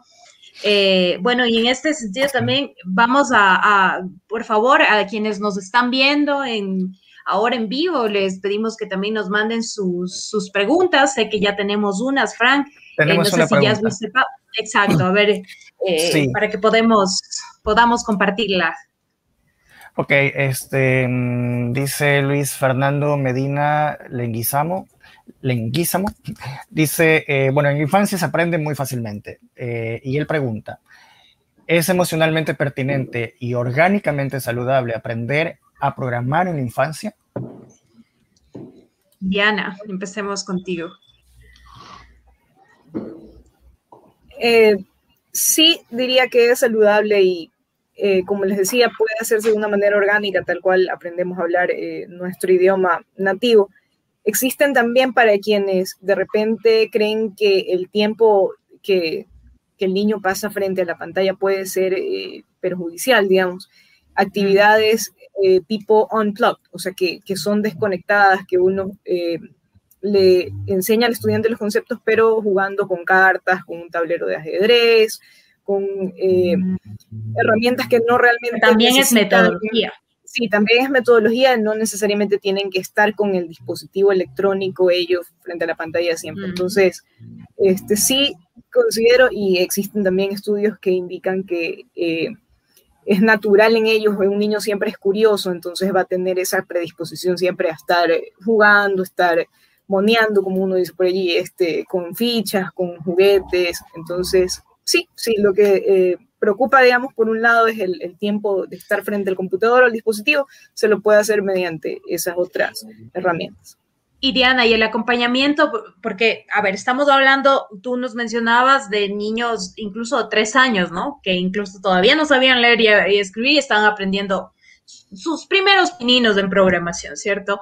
Eh, y, el, qué tan importante es aquí el acompañamiento del adulto, ¿no? Eh, porque creo que también es un... El acompañamiento... Sí, el acompañamiento es importante, sea que esté el estudiante eh, utilizando una herramienta, un dispositivo tecnológico, o sea que esté utilizando los juguetes, porque ustedes saben que igual a esa temprana edad hay el riesgo si por un lado el tiempo de exposición a la pantalla, por otro lado de que si estoy jugando con piezas muy pequeñas puedan, eh, digamos, tragar algún, algún dado, alguna carta, todo. Entonces, eh, por lo general, cuando hemos trabajado en estos ambientes, siempre hay el profesor guía o el profesor instructor y varios asistentes que controlan también que todo esté en orden, que los chicos estén trabajando con cuidado con cada una de las, de las herramientas o piezas que puedan estar involucradas en ese, en ese entorno. y, un, y en esa misma línea, eh, los, o sea, ¿qué rol? O sea, porque no sé cuál ha sido el contexto de este aprendizaje en, en, la infancia que tú nos comentabas, pero qué rol tal vez se cumple también en el hogar, porque digo, el, aprendizaje es una cosa permanente, ¿no? Es un aprendizaje a lo largo de la vida, ¿no? Entonces, eh, ¿hay algún rol que le hayan dado, por ejemplo, como instructores a los padres como para ese acompañamiento, sí o no, padres o, el entorno íntimo, ¿no? Porque no siempre hay la familia estructurada, papá, mamá, hijos, ¿no? Pero, eh, o simplemente han trabajado directamente con los niños o se han involucrado de alguna forma el resto de la familia. Se trabaja directamente con los niños. Igual, eh, más que cierta instrucción o cierta indicación al, padre de familia o, a la guía en, la casa, eh, está como el hecho de ir monitoreando y comentando cualquier, eh, cualquier eventualidad que haya surgido durante el proceso de aprendizaje, pero directamente con ellos. Ok. Eh, gracias, Jan. Ya estamos, ya estamos casi, casi por acabar la primera parte del primer panel. Solamente hay una pregunta que, que nos queda eh, que quisiéramos hacer. Eh, si me permites, María Cristina, esto es eh, muy bueno. Voy a tener que responderlo en uno o dos minutos máximo, pero ¿cuál, ¿cuáles creen que son los mayores retos para incorporar la programación dentro del sistema educativo? Desde la perspectiva de ustedes, desde su experiencia. El equipamiento es el primer, el primer reto. Necesitamos equipar. Eh, los estudiantes deben tener acceso a dispositivos eh, que tengan capacidad de conectarse al Internet para poder acceder a los diferentes programas. necesitamos capacitar a los docentes y todo eso debe ser el resultado de una política pública, una política en la que se defina cuáles son los intereses, los usos, el enfoque pedagógico que se va a dar a la, a la aplicación. Eh, también con la eh, soberanía tecnológica que hemos venido conversando en otros espacios, eh, también definir y crear herramientas propias que nos permitan también en, el, trabajar y, el hacer la creación desde niños, porque si estamos utilizando compiladores y herramientas que tienen otros fines o, responden a otras lógicas, eh, ¿dónde queda luego eh, eh, esa capacidad para pensar en nuestro propio entorno, en nuestros propios problemas? Entonces, hay varios factores que deben converger, pero dentro de todo está el, acceso a equipamiento. Ok. Marcelo. No, eh, yo, yo, comparto totalmente lo que menciona Pablo, ¿no? el punto es que tenemos nosotros que reducir esa, esa brecha, ese acceso a la, brecha digital en cuanto a conectividad, acceso a, a, Internet, ¿sí? el fortalecimiento docente, lo comparto claramente. Y también por otro lado, yo pienso que se tiene que existir un, eh, esto tiene que estar alineado, ¿no? Alineado a, a qué? Hay que entender que creo una de las cosas que hemos nosotros, eh, nosotros eh, concertado, ¿no? En todos los, todos los panelistas, es que el pensamiento computacional no necesariamente, significa programar. Puede ser que para unos llegue al punto de programar, puede ser que otros tal vez no nada más lo lleguen a, a analizar las cosas de diferente manera, al usar la tecnología, a fortalecer sus competencias digitales, pero yo creo que esto debe estar integrado un poco también de forma transversal. Tal vez no, no necesariamente llamarse desarrollo de pensamiento computacional como tal, pero sí tal vez el, desarrollo de competencias digitales, que de una u otra manera aportan al desarrollo del pensamiento computacional. Y tal vez para un grupo, eh, para un grupo de interesados, pues nos metemos más de cajón y ahí empezamos a sacar eh, lo que decíamos, ¿no? Ingenieros empoderados que busquen, eh, una de las cosas que me llevo que me llevo con gratitud acá es, es buscar solventar las necesidades de tu contexto y buscar solventarlas con tecnología, mejor de los casos, ¿no? Tal vez mejorar la eficiencia, la eficacia, el poder aportar, el poder aportar un enfoque disruptivo a las diferentes problemáticas, pero para todo eso, como lo mencionaron, sí se tiene que tener una claridad desde las políticas públicas y una, una fuerte convicción, ¿no? Y que esto sea también trasladado hacia los, hacia los docentes, que son pues quienes, quienes más están en el campo con cada uno de los estudiantes. Ok, perfecto. Diana. Coincido con Marcelo en la necesidad de que el proceso de aprendizaje de pensamiento computacional y que luego se aplica en la programación debe ser transversal para que el estudiante eh, comprenda que al momento que está diseñando, desarrollando estos algoritmos, está creando soluciones, está poniendo en práctica su matemática, su física, todas estas otras materias que se ven en los distintos niveles educativos a la par con, con la programación. Entonces, eh, sí considero que de alguna manera debería ir soportado también por, por el plan curricular y por justamente la, política pública, para que se pueda incluir en todos los niveles y en todas las instituciones del país. Bien, eh, perfecto. Hemos eh, acabado este primer panel y bueno, vamos a dar paso al al segundo panel eh, con, eh, estará Víctor Pazmiño con nosotros, estará Iván Terceros y se queda también con nosotros este, eh, María Cristina Martínez en, este segundo Solo por, por hacer un resumen que me parece súper importante y ya para pasarme al otro rol de panelista.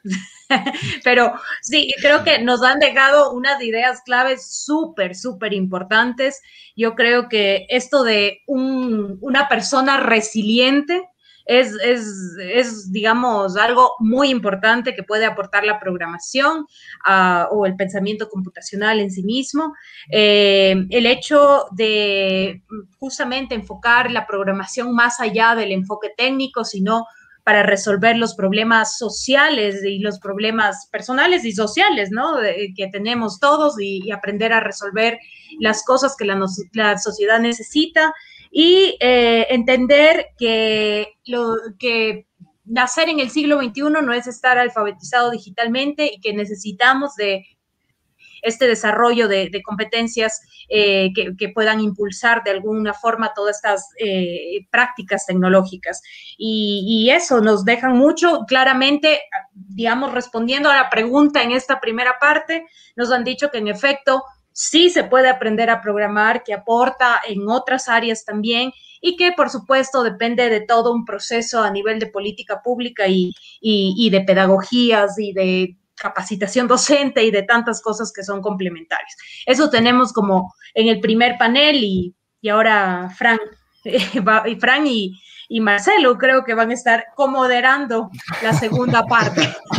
Bueno, ahora va a moderar Marcelo, Marcelo Sotaminga. Eh, y bueno, este, ya, ya estamos acá. Eh, está, bueno, sí estamos todos. Entonces, eh, nada, pues el panel es todo tuyo. Empezamos contigo, Marcelo. Eh, gracias, gracias, Frank. Y no, no, me, parece genial lo que, lo que describía un poco eh, María Cristina, ¿no? Bueno, continuando con este, con este espacio, con este espacio de intercambio de conocimientos, sí, y gracias al Fondo de Respuesta Rápida de Derechos Digitales, al Open Lab, que lo construye, que va construyendo y edificando estos espacios, y a cada uno de los actores que estamos involucrados en ellos, eh, vamos a avanzar con este segundo panel en cuanto a dar respuesta, si es que es posible, programar desde los seis años y hablar de este, de este interesante tema, el pensamiento computacional. A continuación, dentro de nuestro panel de expertos, tenemos a Francisco Silva, que es ingeniero en sistemas computacionales y activista de la cultura libre, tiene una maestría en seguridad informática por la Universidad de Buenos Aires, es miembro fundador del Open Lab Ecuador, el Laboratorio Ciudadano de Tecnologías y Cultura Libre, y es coordinador de la red de investigación de conocimiento software y hardware libre. Cuenta con más de 15 años de experiencia en tecnologías libres, ha coordinado y organizado el FreeSol en el año 2008, que se realizó en Quito, en el año 2019, que se realizó en Guayaquil, junto con diferentes comunidades locales.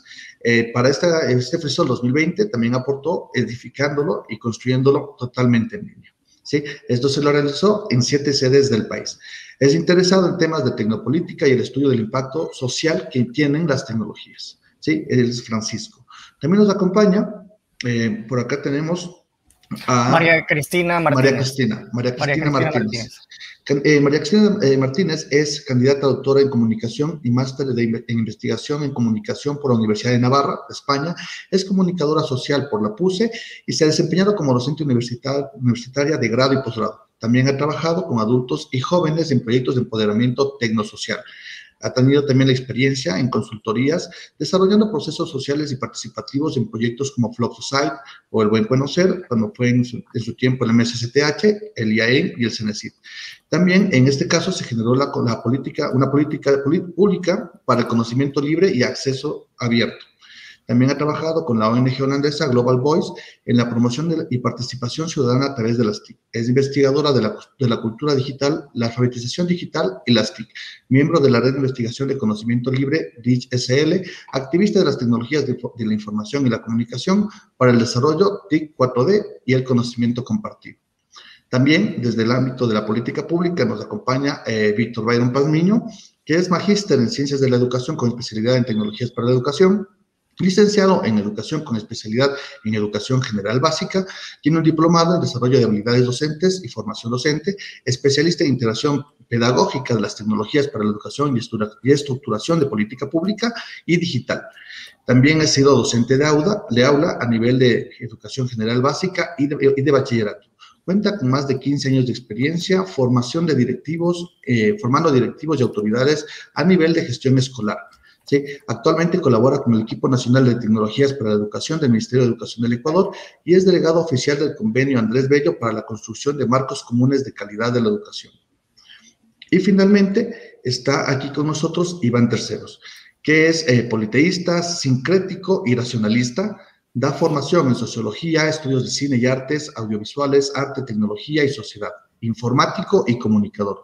Se ha dedicado al diseño de procesos y metodologías de corte experimental que permitan la convergencia interdisciplinaria para el diseño de tecnología ciudadana. Ha sido colaborador de diferentes Hub Labs, laboratorios ciudadanos y comunidades de software libre en la zona andina co-ganador del premio Google, Rise 2016 a la enseñanza de las ciencias de la computación, colaborador con diferentes funciones, ONG, instituciones públicas, nacionales e internacionales para la promoción, la promoción del pensamiento computacional y la programación creativa. Es promotor de eventos de desarrollo de videojuegos como medio para el desarrollo de una economía de conocimiento y creatividad. Ha participado en exposiciones de arte electrónico contemporáneo como artista y, se describe, eh, y escribe ocasionalmente en su blog. Como ustedes ven, tenemos una gran cantidad de conocimiento, de experiencias eh, para que nos puedan aportar en este interesante tema. Bueno, eh, quisiera arrancar eh, rescatando una pregunta que por ahí hicieron sobre política pública y es aquí donde le, quisiera preguntar al compañero Víctor Byron Pazmiño. Sí, Víctor Byron, para ver si nos arrancas un poquito desde tu óptica y desde tu conocimiento del espacio que tiene el Ministerio de Educación como un ente central. Y quisiera preguntarte si es que desde el Mineduc ¿Podrías comentarnos alguna iniciativa que estén generando o que estén por generar para fortalecer justamente el desarrollo del pensamiento computacional dentro de nuestro país? Hola, ¿qué tal? ¿Cómo están? Buenas noches con todos y con todas, con, los internautas que nos están viendo a través de YouTube y con aquellos que también nos están acompañando por Facebook. Y antemano, muchas gracias por la invitación a este conversatorio que creo que está tratando un tema que es necesario hacerlo con la sociedad civil, con los académicos, con, con todas las los componentes de la sociedad. Entonces creo que es fundamental. Desde una óptica de la política pública, eh, bueno, se, se, han venido trabajando varios, eh, varias acciones desde hace algunos años atrás. Eh, como ustedes saben, y espero que, que lo hayan escuchado, eh, el Ministerio de Educación ha levantado una agenda educativa digital. Esta agenda educativa digital eh, ya está en vigencia aproximadamente cuatro años, en donde se ha estructurado varias acciones y varios componentes, varios ejes estratégicos para la implementación, para la articulación, para la valoración de las iniciativas a nivel de educación digital que promueven no solo los grupos académicos o iniciativas privadas, sino también nuestros docentes desde el espectro fiscal. Eh, entonces, dentro de estos proyectos, uno de los proyectos es eh, justamente la implementación de la programación como asignatura dentro de las instituciones educativas del país. Es fundamental, es necesario nombrar algunos aspectos que, que se ha venido trabajando como experimentación dentro de la dinámica del Ministerio de Educación.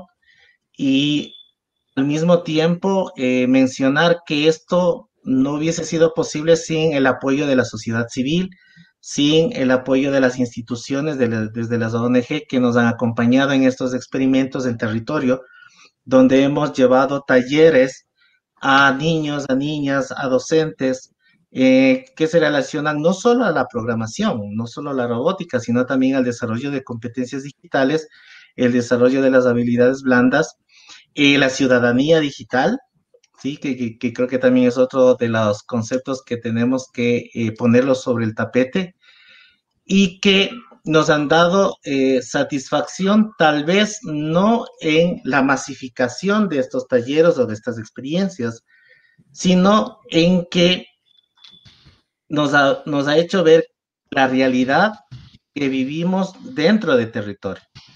Hemos visitado escuelas, colegios eh, a nivel nacional. Lastimosamente por cuestiones de logística no hemos alcanzado a todos, pero hay una buena parte en donde eh, los chicos se interesan por, por la tecnología, se interesan por trabajar con, digamos, con, iniciativas de, distinta metodología, ¿no? a través de la gamificación, eh, el aprendizaje, los ABP, los, los aprendizajes basados en proyectos o problemas. Entonces, esto nos ha permitido también mirar que es fundamental que a este proceso de sensibilización, la formación docente es esencial, la formación continua, y no solo la especializada, ¿no? Porque muchas veces creemos que ciencias de la computación o el pensamiento computacional es cosa de universitarios o cosa de, adultos. Es fundamental que el docente como tal, el docente que está dentro del aula, el docente que está eh, acompañando al estudiante, también desarrolle ciertas competencias a nivel digital para el acompañamiento justamente, no solo al estudiante, sino también a la familia.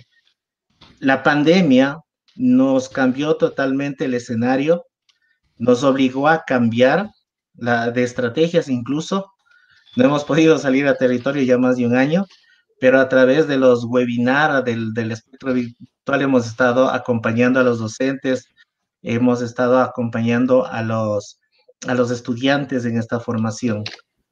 Eh, esa es una de las, de las acciones que el ministerio está trabajando y otras también que podrías mencionarles, ¿no? Como, por ejemplo, eh, estamos haciendo fuerza para que eh, la teleeducación y la televisión educativa también pueda aportar este proceso de aprendizaje. como les decía, hay varios factores que hay que tomar en cuenta para la, implementación de la educación digital en el país. Formación de docentes, contenidos curriculares, recursos educativos, eh, ¿cómo, se llama? La, difusión a través de la, de, la, de la sensibilización a la sociedad, porque años atrás, cuando se empezó a hablar esto de ciencias de la computación en el currículo educativo, nos decían que andábamos locos, que los niños pequeños desde los cinco años no podían ni leer bien, peor van a poder eh, programar. Pero eh, es justamente ese reto ¿no? al que estamos expuestos. Y otro elemento que tal vez, eh, digamos, no se lo ha tomado en cuenta y tal vez ya se ha dejado de mencionar, es cuál es el objetivo de país, hacia dónde el país se está enrumando eh, cuál es la necesidad de introducir educación digital en el currículo nacional. ¿Sí? Entonces, todos esos espectros los hemos venido trabajando. Se está haciendo una readecuación de la agenda educativa digital que nos está obligando a dos cosas. La una, a repensar la educación como tal. Y la otra, a empezar a trabajar nuevamente tal vez como eh, institucional, a nivel interinstitucional, ¿sí? Entonces el trabajo interinstitucional nos va también a ayudar a soportar esto de repensar la educación en tiempos actuales. Así que Víctor eso es entre, digamos, entre líneas lo que les quería comentar. Tal vez me, me, excedí un poco, pero eso es un poco. Voy a dejarlo para más adelante otras cosas. Gracias. No, a ti, a ti, mira que, que has aportado algo interesante y que justamente me lo tenía apuntado y esta pregunta va destinada a María Cristina. El hecho de que justamente Víctor Bueno me cierra esto mencionando que se debe trabajar de una forma articulada, interinstitucionalmente. De tu conocimiento, mi estimada María Cristina, en el ámbito de investigación de competencias digitales, de fortalecimiento de competencias digitales, eh, ¿Consideras que es vital para desarrollar toda esta, esta gama de competencias digitales y que por ende va a recaer en el desarrollo del pensamiento computacional, que muchas instituciones se articulen a estos esfuerzos o, será mejor tal vez ver y que cada institución haga sus propios esfuerzos y luego ver qué es lo que sucede, ¿no? Sería interesante, no sé, desde tu experiencia, ¿qué nos podrías comentar? ¿Qué sería el contexto ideal? E, estás muteada por si acaso, Maricruz. Ah, ah, perdón, le saqué. Ya. Eh, mm, una aclaración, cuando hablas de instituciones, ¿te refieres solo públicas o, en general? Este yo, yo, que sería interesante academia, eh, privadas, públicas, otras ONGs, ¿no? Hablamos del macro contexto de organizaciones. Sí, bueno, yo, o sea, antes de, hablar de la alfabetización digital como tal y para llegar a, esta pregunta que, tú mencionas, O sea, quisiera también eh, contextualizar que, digamos, la alfabetización digital eh, forma parte de un gran em, listado de competencias del siglo XXI, ¿no? O competencias para el aprendizaje a lo largo de la vida. Y pues en este sentido existen muchísimas eh, varias eh, propuestas de, frameworks o marcos de referencias de las competencias del siglo XXI y eh, que entre esas, bueno, tenemos muchísimas, ¿no? Yo qué sé, alfabetización visual, alfabetización multicultural, conciencia global, comunicación efectiva, alta productividad, innovación. Bueno, son competencias del siglo XXI y una de esas, y una de esas es la alfabetización digital o la competencia digital también denominada, ¿no? Eh, y esta competencia digital, de hecho, eh, es importante resaltar, y ya algo lo mencionaba en el panel anterior, que es una competencia central, es una competencia clave. Todos los últimos estudios lo, lo recalcan mucho. ¿Y por qué es importante esto mencionar? Porque es una competencia que, eh, como mencionaba eh, nuestro compañero eh, anteriormente, o sea, todo está digitalizado, hoy más que nunca por la pandemia, ¿no? Por un lado, es una competencia que, que es, es, digamos, vital porque justamente el ecosistema que usamos a diario, más allá de la pandemia, o sea, no sé, para comunicarnos, para hacer una compra, para pedir, bueno, hoy más, ¿cierto? Hacer un pedido a domicilio, Todas estas cosas ya están digitalizadas, que hacer una transferencia eh, bancaria, etcétera, ¿no? Eh, y bueno, por un lado es vital eso, porque de alguna forma ya el ecosistema vivimos en una dimensión digital, y por otro lado, la alfabetización digital es importante porque potencia al resto de competencias. ¿Qué quiero decir? Cuando si otra competencia es, por ejemplo, la, la la conciencia global, la competencia eh, digital, nos permite vivir esa globalización a través de Internet, a través de estar eh, conectados multiculturalmente con, otras personas en otras partes del mundo, etcétera. Y así eh, la competencia digital puede impulsar el resto de las competencias. Eso por poner un ejemplo, ¿no? Y sobre cómo esto puede estar articulado. Bueno, en realidad, en efecto, la idea es que, mm, pues, sea un, digamos, un, uh, un, digamos, un esfuerzo multiactor, ¿no? Eh, que por un lado la investigación pueda aportar a, desarrollar, digamos, un, un, marco integral de las competencias digitales, de, un marco que, te permita aprovechar todas estas referencias que ya existen de, estos, de estos marcos internacionales y, por un lado, ¿no? Desde la academia, ir viendo qué es lo que está funcionando, ver las metodologías también, eh, indagar en sobre cuáles son las competencias claves, ¿no? Por otro lado, eh, los eh, ministerios o las partes gubernamentales eh, ir articulando justamente todo esto en la política pública sobre cuáles son las necesidades, qué es lo que, cómo transformar esa parte de, de, la competencia a una cuestión más práctica de poner en el territorio. por otro lado, también el Ministerio de Telecomunicaciones generando, digamos, esta parte más física, ¿no? del acceso, de, de los programas. Y ojo, y hay que también entender que esto no solamente es un nivel de, a, nivel de, educación formal, ¿no? Porque eh, justamente la, alfabetización digital debe estar en ambos ámbitos, en la educación formal propiamente estructurada, ¿no? Eh, eh, en, las escuelas, colegios, universidades, y por otro lado también la educación informal, donde también ahí están, entran los colectivos sociales, ¿no? Con la participación ciudadana, eh, eh, con el tema de, de, cómo eh, justamente ayudar a este tema de construir la ciudadanía digital, más allá de esa educación formal.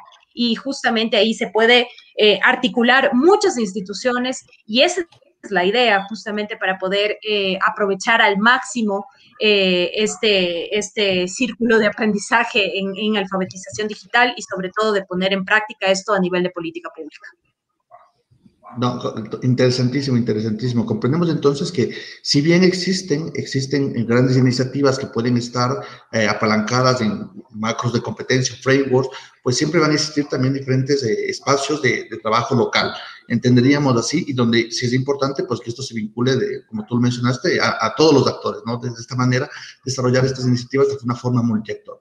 Y aquí quisiera, quisiera que Iván, Iván, desde tu conocimiento, de tu experiencia, eh, aprovechando que, que, tienes mucho conocimiento en diferentes eh, programas, programas que han buscado desarrollar la competencia digital, en este caso más específicamente el pensamiento computacional, desde en diferentes espacios, de diferentes contextos. Iván, ¿cuáles consideras tú que serían eh, los principales aprendizajes que se han logrado ya o que se han, se han obtenido de estas experiencias previas y que tal vez hoy por hoy, para esto, esta nueva, nueva normalidad que en la que estamos viviendo, podrían aportar a sacarle mayor, mayor provecho a cada una de, de las nuevas iniciativas que se generen?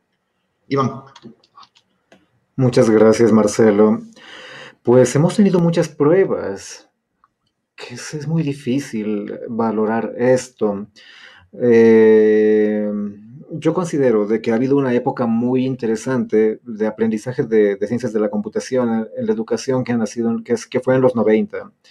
Eh, siempre menciono esto. Y cuando hablo acerca de ese tema, me gusta ir me gusta ir hacia atrás, me gusta ir bastante hacia atrás. Y creo que en los 90 en la región fue un momento muy, muy rico. De hecho, hay varios artículos que mencionan esto, ¿no? que mencionan eh, este momento como la incorporación del lenguaje de programación como logo, eh, el surgimiento de, de, laboratorios, de, los primeros laboratorios de computación de los sistemas educativos, no necesariamente públicos, pero de convenio o privados, y la incorporación de profesores que venían de universitarios a enseñar programación. Obviamente que, que no sabían qué es lo que estaban haciendo directamente, pero les parecía que era interesante hacerlo. Es una historia muy linda, la de esos profesores de los años 90 que empezaron a enseñar programación. Eh, hace un tiempo un artículo que, ah, eh, de, en Costa Rica que mencionaba como una, no sé, eh, como patrimonio haber aprendido programación a tan corta edad, porque a partir de eso se había desarrollado toda la infraestructura tecnológica que tiene el país en ese, momento. y tal vez muchos de nosotros o muchas personas que tienen más o menos nuestra edad que, empezaron a programar en ese momento, ¿no? En, los años 90, eh, con Basic, con Logo, con Pascal en la, educación. Bueno, por varias razones. Los colegios no sabían muy bien qué significaba eso, no sabían cómo incorporar computación, pensaban que la computación era programación. Y fue algo bueno, fue algo bueno porque, porque produjo una generación de programadores muy bastante críticos. Los, las experiencias que hemos tenido durante estos años han sido más pilotajes, ¿no? No, tenemos, no tuvimos en general una, una experiencia tan rica como las que existió en los años 90, donde existían, donde la materia eh, se puso parte de varios programas educativos en, colegios. Tuvimos pilotajes y tuvimos pilotajes en muchos lugares de la región. y creo que a partir de eso, eh, se han generado buenas, buenos resultados. Uno de ellos es la motivación. A mí me parece que es algo que es muy rico.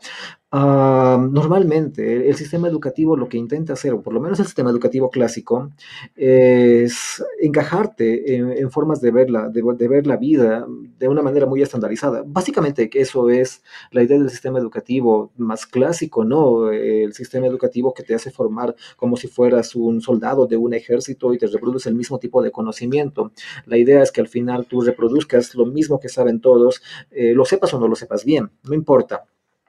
Eh, y eso es muy frustrante para muchos niños, ¿no? Realmente es muy, muy, muy frustrante. En un primer momento, un niño lo que busca es conocer más, aprender, jugar, ¿no? Es eh, lo que siempre decimos, aprender jugando, jugar, el juego es importante. El sistema educativo lo que hace pues, realmente es encajarte y hacer que dejes de jugar y empieces a consumir contenidos. Ah, las experiencias que se han tenido eh, en con el aprendizaje de programación, de eh, las ciencias de la computación en la educación, ha sido liberar un poco esto, que Básicamente es lo mismo que decía Simon Papert hace ya como 30 años, y es otra cosa que me gusta mencionar, cuando él hablaba acerca del uso de recursos de programación como un acto de liberación, como un acto de creatividad, y um, que no era un acto que, que podía empatar fácilmente con el sistema educativo tradicional, porque significaba la posibilidad de liberar profesores de esas ataduras de ese propio sistema y con ellos liberar alumnos para que puedan utilizar su creatividad en la más en el mayor nivel posible. Cuando tuvimos esas experiencias en diferentes lugares, ¿no? Con Víctor Byron tuvimos buenas experiencias también con este, con Marcelo. Creo que una de las cosas lindas es ver que hay estudiantes o niños que empiezan a ver más allá de lo que, de lo aparente, más allá del futuro inmediato. Eh, normalmente lo que te dice el sistema educativo es vas a entrar a la universidad y ahí vas a continuar la carrera, o incluso ni siquiera llegamos a eso. Aprender a programar, aprender a hacer un videojuego, aprender a hacer alguna gráfica de arte con la computadora, te muestra un panorama un poco más amplio. Y creo que eso es lo rico. Con la pandemia sucedieron varias cosas porque no pudimos utilizar las mismas metodologías que siempre las utilizamos. Pero de las maneras que sí se pudo hacer algunos, algunas experiencias haciendo uso de los pocos recursos que habían, de las limitadas capacidades de conexión, también se logró ver que era uno de los, de los resultados los niños que participaban dentro de los cursos de programación eh, empezaban a ver un poco más allá. Después querían hacer un videojuego, contar una historia y pensaban en futuro, ¿no? ¿Podría yo después eh, animarme a diseñar un videojuego? Eh, sí, ¿por qué no? Normalmente el sistema educativo no te deja esa posibilidad. Y creo que esa es una de las grandes ganancias de estas propuestas, pensar que podemos salir de la caja del sistema más tradicional. Gracias, Iván, gracias. No, totalmente interesante, ¿no? El, justamente el utilizar el, pensamiento computacional para promover la creatividad y generar ese proceso de destrucción dentro de la mente de los niños, niños y adolescentes, ¿no? Ahora, eh, esta pregunta quisiera aportarle un poco eh, a, Víctor Byron. Eh, de acuerdo al panel anterior, se quedó bastante en claro de que no existen estos llamados nativos digitales, ¿no? Y que también el hecho de que nazcan con tecnología y que tal vez sepan utilizarla, no implica que lo sepan utilizar de una forma productiva, de una manera productiva. De esta manera, eh, ¿considerarías tú, mi estimado Víctor Byron, que las personas, en este caso los, los adolescentes, pasándonos un poco más en este grupo etario, están conscientes de la necesidad de que ellos desarrollen su pensamiento computacional, sabiendo que es una habilidad del siglo XXI, y qué podemos nosotros, como docentes, desde tu, rol docente y un poco también desde, desde el rol director, eh, ¿Qué podemos hacer para generar este proceso de sensibilización? ¿Estarán conscientes o no de la necesidad de pensamiento computacional? ¿Qué nos dirías si no y cómo podríamos potenciar esa conciencia esa conciencia o generarla? Bien, a ver, la verdad te diría que no. O sea, de plano te diría que no, pero eh, tendríamos que ir reflexionando sobre eh, qué está pasando con nuestra sociedad misma, ¿no? O sea, yo me voy a enfocar más a, la sociedad ecuatoriana. Eh, por esto de la pandemia se ha hecho muy evidente en donde la mayoría de docentes ah, se ha revelado que sí tienen debilidades en el uso de, las TIC, por ejemplo. Eh, no integran plenamente las TIC a los procesos de aula pero también hemos visto a estudiantes que no tienen conciencia y no reflexionan sobre lo que ellos pueden hacer y no pueden hacer con las tecnologías. Por ejemplo, creo que ustedes sí conocen, creo que el público en general debe conocer que hacen abuso cuando, por ejemplo, eh, se mofan del docente, graban ciertas escenas, las suben a sus redes sociales, eh, se exponen en sus redes sociales a una diversidad de riesgos y peligros que existen en la navegación del Internet. Entonces, esas actitudes me llevan a pensar que no son conscientes de las consecuencias que puede traer el mal uso de, en este caso, de los dispositivos y de, la, y de Internet. Entonces, desde ahí, creo que el, la sociedad en general todavía no estamos sensibles a eso. Porque también, si a, ti te llega información a, tu red social, información a tu teléfono, ¿qué tanto tú te detienes y piensas que si esa información es real o no es real? Primero. Segundo, ¿está perjudicando a un tercero? ¿Qué hago? ¿Me detengo? ¿La, la verifico? ¿No la comparto? ¿Qué hacemos? En el caso de los adolescentes, y ahora también en el caso de niños, les, les podría decir también que eh, niños que con edades de 5 años ya tienen su celular, ya tienen celular de su propiedad, no prestadito de los, de los papás o de los hermanos mayores, sino es de su propiedad. Y si no somos conscientes de esto como adultos, pienso que también los estudiantes, niños, niñas, adolescentes, también no son conscientes de eso. Por eso se exponen a muchos riesgos y de ahí es la necesidad de que los docentes eh, potenciemos la curiosidad que, en alguna vez, que alguna vez tuvimos, ya sea de niños, de adolescentes o cuando estuvimos formándonos como docentes. Yo recuerdo que cuando me formé en, en el pedagógico y en la universidad para docente, siempre me motivaban a eso, a ser curioso, a indagar, a investigar, a preguntar. Y eso me ha llevado a que eh, lo que no conozca me detenga, reflexione y ahora con la facilidad del Internet poder indagar, no poder consultar. Creo que es una de las em, competencias, podría decirlo así, que al docente nos toca devolverle como sociedad. Esa competencia investigativa para poder eh, reafirmar su rol dentro de los procesos educativos como tal. Esa es una de las cosas que podría mencionar. Como política pública insistimos en que eh, debe levantarse un sistema nacional de capacitación e información docente para que incluso las universidades que forman a los futuros docentes acojan, lo acojan, ¿no? Porque a veces estamos todavía deslindados, ¿no? La educación como tal en los centros educativos, el Ministerio de Educación como planta central y las universidades quienes forman a los, a los futuros eh, docentes. Pero en todo caso, se, se puede hacer, se puede caminar. Lo que sí hay que tomar conciencia de que este es un proceso. Es Claro que sí. Interesante, Víctor, como tú lo mencionas, ¿no? El hecho de, hablar de un sistema nacional de formación en el que vincule el multiactor, fortalezcamos la labor del docente, el docente eh, se motiva, se empodera y luego traslada esa capacidad de empoderamiento, de motivación hacia el estudiante. Y obviamente sería en el uso de tecnologías, el desarrollo del pensamiento computacional, el fortalecer sus competencias digitales. Y es interesante más aún cuando, eh, y, partiendo un poco de la reflexión que hacía Fran al inicio, al inicio de, este, de, esta mesa, era que estamos aquí por el hecho de que se mencionó justamente Python, programación en Python específicamente, dentro de un debate presidencial. Y es ahí donde, mi estimada María Cristina, quisiera preguntarte a ti, eh, ¿cuáles son tus apreciaciones, no? Que se tiene el escuchar que, que, un candidato, pues, menciona eh, algo como programación en Python para niños en, torno a un debate presidencial. Desde, tu, desde, tus conocimientos, desde tu enfoque, María Cristina, como investigadora y docente, ¿cuáles son las apreciaciones que te, vinieron al escuchar esto?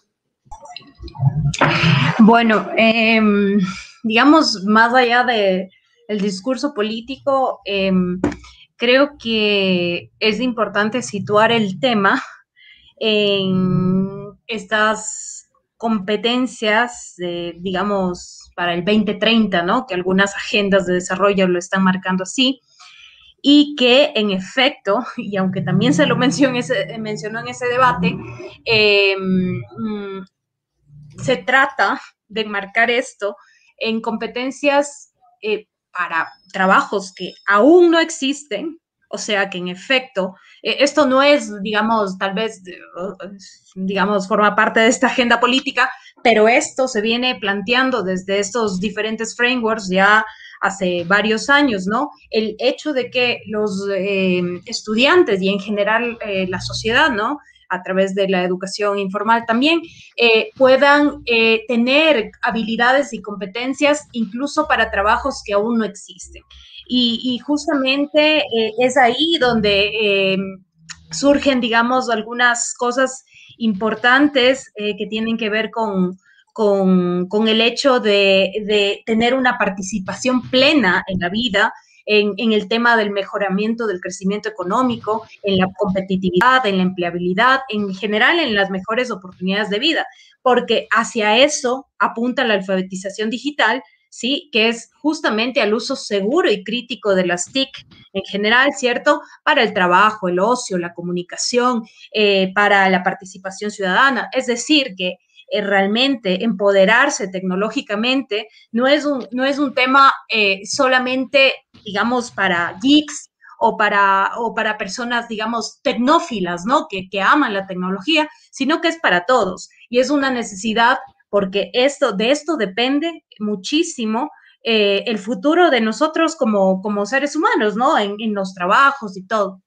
Entonces, en el discurso, esto es para mí vital eh, venga de, me refiero, venga de quien venga, y creo que es un tema que debería estar en ambas agendas educativas, porque la educación no, no es un tema de centrarse solamente en el presente, ¿cierto? En las habilidades. Es más, la cuestión de, de, educación no significa solo aprender Python, ¿no? Sino eh, aprender y entender ese pensamiento computacional para ser aplicado en lo que venga.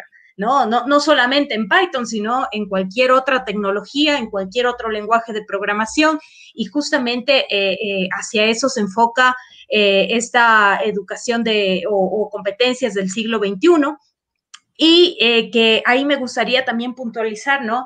El tema de, de la alfabetización, ¿no? Porque eh, claro, en principio, cuando uno piensa en alfabetización y, bueno, lo que, lo que sabemos de alfabetización tiene que ver con, con aprender a leer y escribir, ¿no? Y, que sí, ¿no? Básicamente se tratan de procesos de, codificación y codificación del lenguaje y también de los signos eh, lingüísticos y matemáticos, ¿no? Em, pero eh, realmente hay que preguntarnos, digamos, si estos conceptos fundacionales como la alfabetización, cómo se actualizan y si saber leer y escribir en 2020, en 2030, por ejemplo, eh, va a ser lo mismo. Y si esto incluso va a seguir evolucionando, ¿no? Porque, em, digamos, aprender, estar alfabetizado en este tiempo digamos, es aprender a leer, eh, escribir, interpretar, dar sentido también a través de los textos digitales, a, través de unas fuentes, de una diversidad de fuentes, de una, de una variedad de medios. Eh, es decir, la alfabetización digital se basa, digamos, en las mismas habilidades fundamentales de la alfabetización tradicional, pero aplicados a contextos digitales, ¿no? A nuevas herramientas, a nuevas competencias. Y justo cuando hablamos de, esto, se trata de tener, em, digamos, en mente que estas cosas van a ir cambiando, pero estas competencias de base, como la innovación, como... Em, ser un constructor de conocimiento, como un, ciudadano digital, como un colaborador global, un, un comunicador eh, creativo, un pensador computacional, etcétera. Todas estas habilidades son van evolucionando y son la base para seguir adaptándonos a todos estos trabajos. Entonces, sí, pienso que el tener en cuenta esto en la educación eh, para el futuro gobierno es indispensable y elemental, puesto que eventualmente nos tenemos que preparar no solamente para el presente, sino también para el futuro. Entonces, me parece eh, fundamental tomarlo en cuenta y que, pues, eh, más allá de quien gane, esto se pueda aplicar pues a las agendas educativas porque es de vital importancia. Y sobre todo, para mí, lo más importante es superar la visión tecnicista, que es algo en lo que yo eh, siempre hago hincapié, la, alfabetización digital no es un tema de usar herramientas, la alfabetización digital tiene muchas dimensiones que, que, eh, tienen que ver eh, digamos, con la cuestión crítica, ¿cierto? Con, los valores, con, con, los criterios para evaluar cierta información, con, el uso de licencias o, con justamente poder usar tecnologías abiertas, tiene que ver con una dimensión más cognitiva, que tiene que ver con resolución de problemas, con, la producción, con el pensamiento lógico, pero también tiene que ver con la dimensión operativa, que esa sí está propiamente ligada a los temas de digamos, de manejo de herramientas, ¿no? Programación, eh, eh, en sí mismo otras eh, funciones más operativas, también tiene que ver con una cuestión de una dimensión social, que es aprender a, colaborar y trabajar en equipo, la participación en redes, la comunicación, la visión multicultural, ¿cierto? El sentido de pertenencia a una comunidad global, el empoderamiento ciudadano, pero también tiene que ver con una dimensión emocional que tiene que ver con la construcción de relaciones saludables, con la autoprotección, justamente con la protección de datos, que, que hoy es cada vez más crítica esta situación y que en el contexto de la pandemia también ha resultado delicado, por ejemplo, exponer a los niños y niñas a, ciertas cuestiones eh, eh, a través de las tecnologías, justamente porque tal vez, digamos, el salto fue eh, tan inmediato que tal vez no permitió dimensionar ciertas cuestiones, ¿no? Eh, pero bueno, hay esta dimensión social. incluso que está ligada a la gestión de la identidad digital, ¿no? Y también hay una dimensión proyectiva que tiene que ver con con la adaptación, con la innovación, con justamente el pensamiento computacional y algorítmico, la capacidad de teorizar, de, testear ideas, de, digamos, reconocimiento de patrones. Todo aquí está, por ejemplo, esta profesión que cada día más va ganando terreno, que es el, científico de datos, por ejemplo, ¿no? Entonces, todas estas cosas eh, son cada vez más necesarias eh, eh, para todos los perfiles profesionales. No es, no es un tema de solamente de, perfiles técnicos o, de ciertos niveles de edad. Creo que para participar de esta sociedad global es importante empoderarse con, digamos, a nivel tecnológico, pero multidimensionalmente, ¿no? No, fantástico, fantástico. no, para nada, para nada. Siempre es un gusto invitarte, María Cristina. Y ya dando un poco la idea de María Cristina, mi estimado Iván, quisiera preguntarte a ti, mira que María Cristina mencionaba, ¿no? cómo la, programación te permite proyectarte a diferentes áreas del conocimiento, trabajos que no existirán aún, ¿sí? Y es ahí donde, sabiendo, Iván, tu, tu, tu, conocimiento, tu experiencia, quisiera que nos cuentes un poco ¿En qué áreas del conocimiento la programación está en este momento eh, insertada? ¿no? Eh, tenemos una clara, que es el desarrollo de sistemas informáticos. Sabemos que esa sí, sí exige, ¿no? de, por sí la programación. Pero, ¿qué otras áreas será? ¿Será tal vez que las artes? ¿Será que los videojuegos? ¿Será que la, industria? No sé, coméntanos tú, ¿qué otras áreas eh, están necesitando justamente que los profesionales desarrollen este pensamiento computacional y no necesariamente, mucho ojo, la programación como tal? Yo diría la ciudadanía. Normalmente, pues, normalmente cuando se habla acerca del eh, uso de programación para la educación se piensa, oh, esto es un aprendizaje o es un conocimiento que, va a que te va a ayudar a tener un mejor trabajo en el futuro, que te va a permitir este, entrar a nuevos, nuevos trabajos a ganar dinero y a ser, rico, a ser famoso. Sin embargo, cuando, cuando empieza el movimiento de, de, las ciencias de la computación en la educación por los años 70, la idea no era precisamente la producción de nuevos trabajadores, era la construcción de mejores ciudadanos. vuelvo al, punto, al punto anterior cuando ah, me, encanta hablar acerca de la historia, esto porque nos da muchas, nos da muchas bases para entender el, contexto. Eh, en el momento en que se están desarrollando las primeras computadoras personales en esos laboratorios norteamericanos, la idea era que, cómo podemos utilizar esas cosas para la educación y cuáles son los fines, ¿no? Y obviamente en ese momento había un gran debate en la relación entre el conocimiento, entre hacia dónde puede ir esto por, el lado del conocimiento, de la producción de conocimiento, o por el lado de la mercantilización. Y la idea de este movimiento era precisamente fortalecer la parte ciudadana, fortalecer esto que no haya logrado hacer la educación pública tradicional, despertar la creatividad, formar personas que tengan mayores criterios para poder vivir. La consecuencia podía ser la incorporación de profesiones que, tenían que ver que, más relacionadas con la tecnología. Creo que el problema en el enfoque actual es que estamos dándole la vuelta. Estamos pensando en que el, el, fin es la, es, la causa, ¿no? Estamos dando al revés, estamos pensando que nuestro objetivo es crear personas que tengan más habilidades para poder, es verdad, sí, más habilidades digitales que puedan incorporarse dentro de, de trabajos en el futuro, pero en el fondo Creo que la idea es que podemos formar mejores ciudadanos, despertar el pensamiento creativo, despertar el pensamiento computacional, este, el pensamiento lateral, en el fondo lo que hace es volverte una persona que tiene las capacidades para poder interpretar, para poder leer de una manera mucho más organizada, más ordenada todo tu entorno social y que tu resistencia sea mucho más flexible hacia los cambios que puedan ocurrir, ver las cosas de una manera mucho más tranquila. Eso creo que es una de las grandes ganancias que tiene esto. Ahora bien, desde la parte más pragmática, que es voy a aprender a programar y que puede servir realmente para todo, hay muchísimas aplicaciones que hacer. Normalmente, cuando se trabaja enseñando programación a niños, hay algunas áreas que se, que se, que se, que se, que utilizan, ¿no? El desarrollo de videojuegos es una.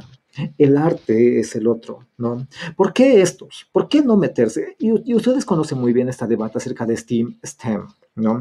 Un modelo que, desde mi punto de vista, el modelo esté más ligado con el mundo industrial y con la educación industrial, porque estás formando trabajadores como ingenieros que van a incorporarse dentro de la industria y lo que tienes que hacer resolver son problemas pragmáticos. Hay un, montón de literatura que habla sobre esto. Y por otro lado, el modelo STEAM, el modelo que simplemente incorporando la A está pensando en personas que hablan sobre las humanidades como una parte fundamental de su vida. Cuando enseñamos a los niños a hacer videojuegos o a hacer piezas de arte, estamos diciéndoles, no necesariamente tienes que volverte una persona productiva por sí misma, sino una persona creativa y despertar esta parte que es, puede que no tenga, no tenga un sentido en este momento que tú hagas un dibujo, pero sí puede tener un sentido en el futuro. Eso es lo que te va a permitir hacer otro tipo de cosas. ¿En qué se pueden aplicar las ciencias de la computación? En este momento en prácticamente todo en prácticamente cualquier campo de la vida. Estamos con un momento tan digitalizado, lo cual también tiene sus problemas. Y eso es lo bueno. Porque aprender a programar no significa generar la dependencia hacia las computadoras, significa aprender cómo se construye, que es otra de las bases de los, de, los inicios del movimiento de las ciencias de la computación para la educación, que significaba la incorporación de máquinas no significa que nosotros dependamos de ellas, que nosotros sepamos cómo utilizarlas, sino que sepamos cómo se construyen, cómo se programan y cómo además podemos sobrevivir si es que estas en algún momento terminan cayendo. La digitalización nos presenta ese problema, que en algún momento, si esto se derrumba, muchísima gente va a entrar en pánico, va a entrar en paranoia, va a ser terrible. ¿Qué pasaría con la gente que tiene más criterio para sobre cómo se maneja esto, cómo se construye esto, cómo se desarrolla? Pues obviamente va a estar más preparada para momentos de ese tipo de, crisis creo que ese es uno de los grandes, aprendizajes para aprender ciencias de la computación. Estar preparados que esto no lo es todo, es una parte de la vida. Gracias, Iván. Y mira que, que, tal vez Iván, Enrique Galvis nos menciona, eh, nos pregunta, ¿no? Primero, ¿y el enfoque de salud? Eh, se ha dado cuenta que en la pandemia inundaron a las comunidades con celulares, sacrificando la salud visual de los menores de edad ¿Dónde queda la salud en este, en este mundo tan tecnificado, ¿no? Iván, desde tu perspectiva, ¿qué nos puede decir? Este, nos estamos tal vez, dejando de lado el área de salud y mira que en este punto estamos hablando de en un, público bastante sensible como son los menores, ¿no? Y no se diga a nosotros, tal vez, ¿será que la tecnología nos está modificando de forma negativa la salud? ¿Qué nos podrías decir por ahí? Es posible que sí, es posible que sí, yo, yo creo que sí, sí. Son hay balances y creo que eh, es que la tecnología cada vez está siendo más discriminadora entre los que tienen y los que no tienen, entre desde qué punto estás, estás parado y, estás observándola. Eh, hasta los años, hasta 10 años atrás, nosotros teníamos estas, estos monitores tan grandotes que se llamaban de tubo de rayos catódicos, casi todos los hemos tenido, y literalmente esos te volvían ciego, ¿no? Entonces, el consejo que te daban cuando eras niño de que no te pongas frente a la computadora porque te vas a quedar ciego, era literalmente cierto, porque te disparaban un montón de rayos que, te volvían ciego, ¿no? Ahora mismo tenemos pantallas LCD y la, dispersión de la luz es así, entonces mm, con mucha probabilidad te vas, a, te vas a quedar ciego, es menos probable, lo que va a pasar es que tu vista se canse. Sin embargo, esto eh, depende de quién lo tiene, de quienes tienen ese acceso a la tecnología y quienes no lo tienen en este momento. Lo mismo puede pasar con, con todo, con todo esto. Yo creo que sí, yo creo que estamos sacrificando la salud en algunos sectores y en otros no. Si tienes más dinero y más recursos, fácilmente puedes acceder a un plan, hacer ejercicios, este, a alimentarte de mejor manera. Y en, ese, y en ese sentido, la tecnología sí te va a ayudar. Tienes aplicaciones para estar como más fit y sí, te puede ayudar mucho. Sí, pero si no tienes acceso a todo eso, si no tienes acceso al conocimiento de que existen esas cosas, a un conocimiento de, a una sensibilización sobre alimentación saludable, pues posiblemente la pases muy mal. Y creo que eso es lo que está pasando con una gran parte de la población mundial, que está sufriendo consecuencias en la salud por, por, por, ese tipo de cosas. No solamente porque no saben, sino porque hay un gran bombardeo de empresas que están intentando que consumas, consumas, consumas. Y ese consumo sí está debilitando la salud. Y eso me parece una de las consecuencias extremadamente desiguales de la, de la difusión de la tecnología. Eh, no, gracias Iván. Y sin lugar a dudas, como tú mencionaste, la tecnología también recalca estas brechas sociales que pueden existir entre un público y otro público, entre las diferentes personas. De, de cierta forma, la tecnología llega a ser hasta un punto clasista, ¿no? Eh, y, aquí quisiera el aporte de Víctor Byron, porque me parece interesante, eh, estamos hablando de la inserción del pensamiento computacional, estamos hablando de que se podría insertar en la niñez, en la adolescencia, estamos hablando que existen ya experiencias previas, estamos hablando que el pensamiento computacional te, te permite, eh, te permite prepararte para, como María Cristina mencionaba, trabajos que quizás aún no haya o que están en un auge en este momento, ¿sí? Pero, ¿qué hacer en estos contextos de mi estimado Víctor Byron, en donde justamente el ministerio haya detectado algunas brechas digitales? El Ministerio de Educación, desde su lado, ha detectado algunas brechas que tiene que subsanar para que justamente las tecnologías de pensamiento computacional sea de, sea, sea de mejor manera insertado en estos contextos. ¿Cuáles son estas brechas? ¿Qué se están haciendo un poco para lograr eliminar o erradicar estas brechas que, que pueden existir? No sé si nos podrías aportar por ahí algo, mi estimado Víctor Byron. Bueno, antes de tal vez de contestar tu pregunta, eh, quería hacer énfasis en, un aspecto sobre esto de la salud. Eh, la pandemia nos ha traído cambios radicales no solo a ciertos ámbitos de nuestra vida, ¿no? Sino a todo, diría yo, y no solo a determinados miembros de la familia, sino a todos, papá, mamá, hermanos, abuelos, tomando en cuenta que no todas las familias son orgánicamente estables, por llamarlo así, donde se conforman mamá y papá y los hijos, sino que nos ha cambiado radicalmente la vida. Por lo tanto, los aspectos de salud, los aspectos de convivencia, incluso, eh, y los aspectos de, de, violencia dentro incluso de las familias se han venido afectando. Y, y como sociedad mismo no estamos conteniendo, no hemos aprendido a, contener. Ya ha pasado un año de la pandemia y todavía como sociedad no hemos aprendido de los errores y, y, perdón la palabra, y de las desgracias que nos ha pasado durante este año. Seguimos eh, eh, soltando información muchas veces falsa, seguimos perjudicando a terceros, nos amontonamos de sobreinformación y a los, a, los, a los niños, a las niñas y a los adolescentes les estamos llenando de información y no sabemos para qué es la información a través de los dispositivos, padres que les entregan a sus hijos dispositivos, les regalan, como decía, docentes que sobrecargan de horas virtuales a los chicos y les hacen permanecer eh, frente al computador.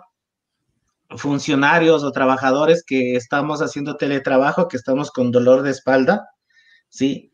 Y, es un montón de, factores que han venido a intervenir en nuestra salud y en nuestra convivencia.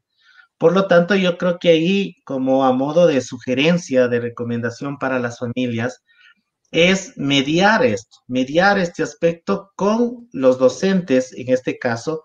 Si yo soy padre de familia que he tomado conciencia de lo que está perjudicando a nivel de salud a mis hijos como estudiantes, tengo que dialogar con el docente si el docente no toma la iniciativa y mediar eso.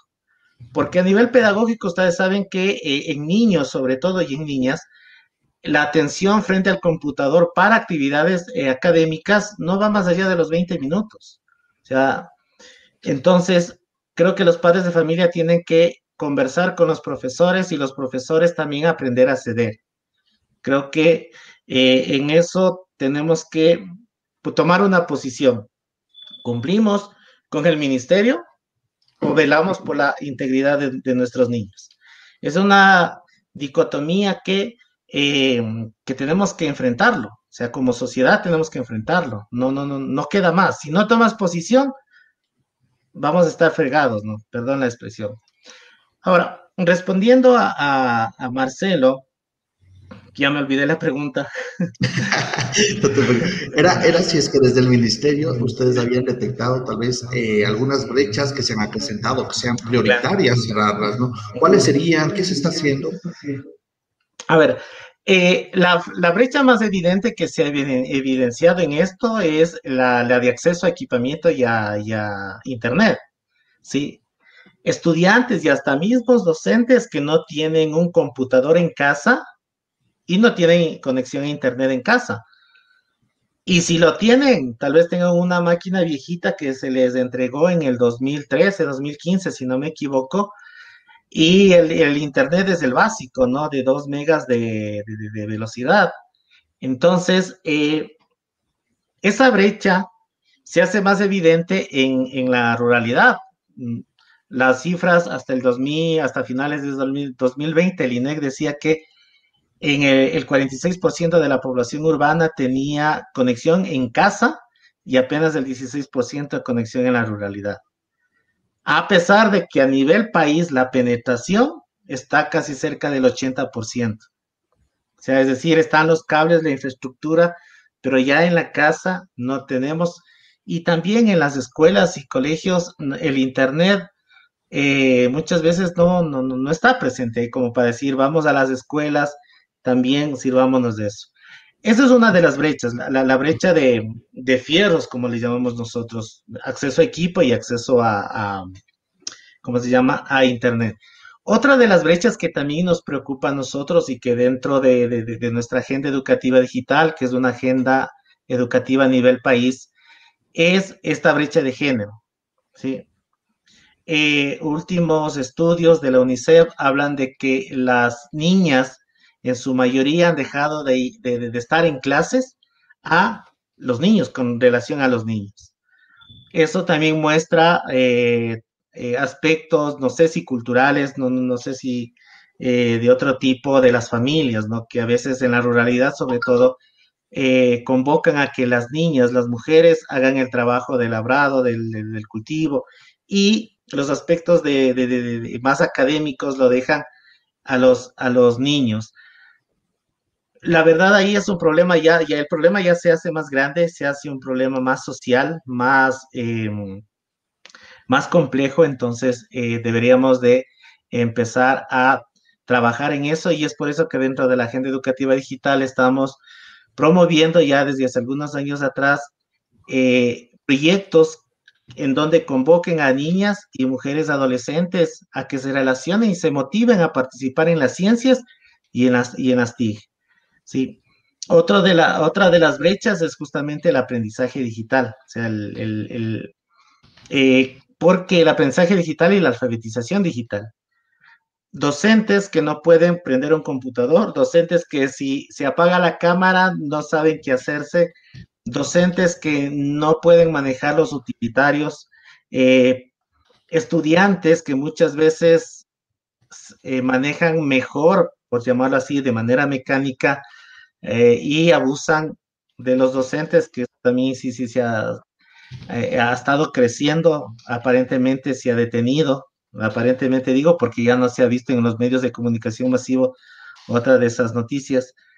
Entonces, este tipo de brechas lo que nos ha hecho a nosotros como tal es tratar de contener, porque no es fácil, porque eh, si bien depende de, establecer un, proceso de política pública, ese proceso de política pública también exige, exige financiamiento y presupuesto.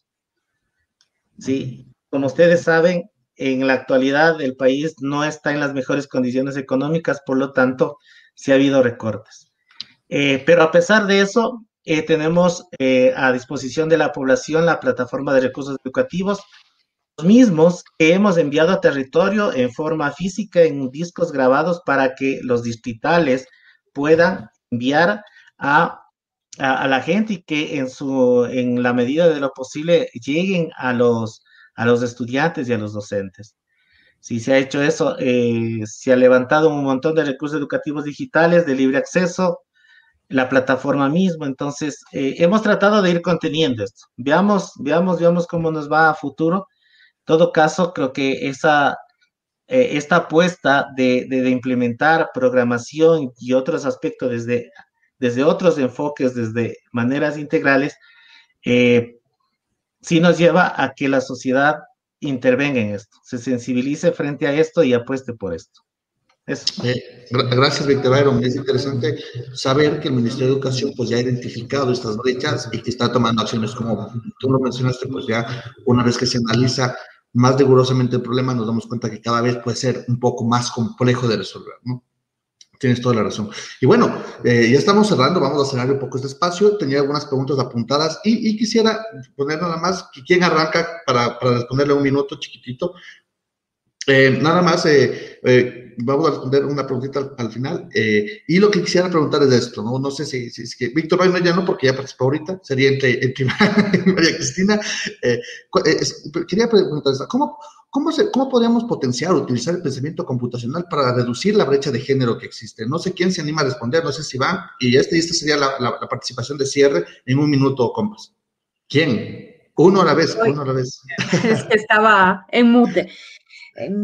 Em, bueno, eh, yo también apunto al enfoque que antes mencionaba Iván sobre no solamente esta visión STEAM, sino STEAM, poniéndole la ¿no? a las a las humanidades. Yo también considero cada vez que se habla como fórmula para estas cuestiones tecnológicas, lo que está propiamente eh, enfocado en la tecnología, creo que eh, le hace falta una pata a eso y, creo que es importante eh, que sea más humano y, de eso ya hablaré en unos, puntos más adelante.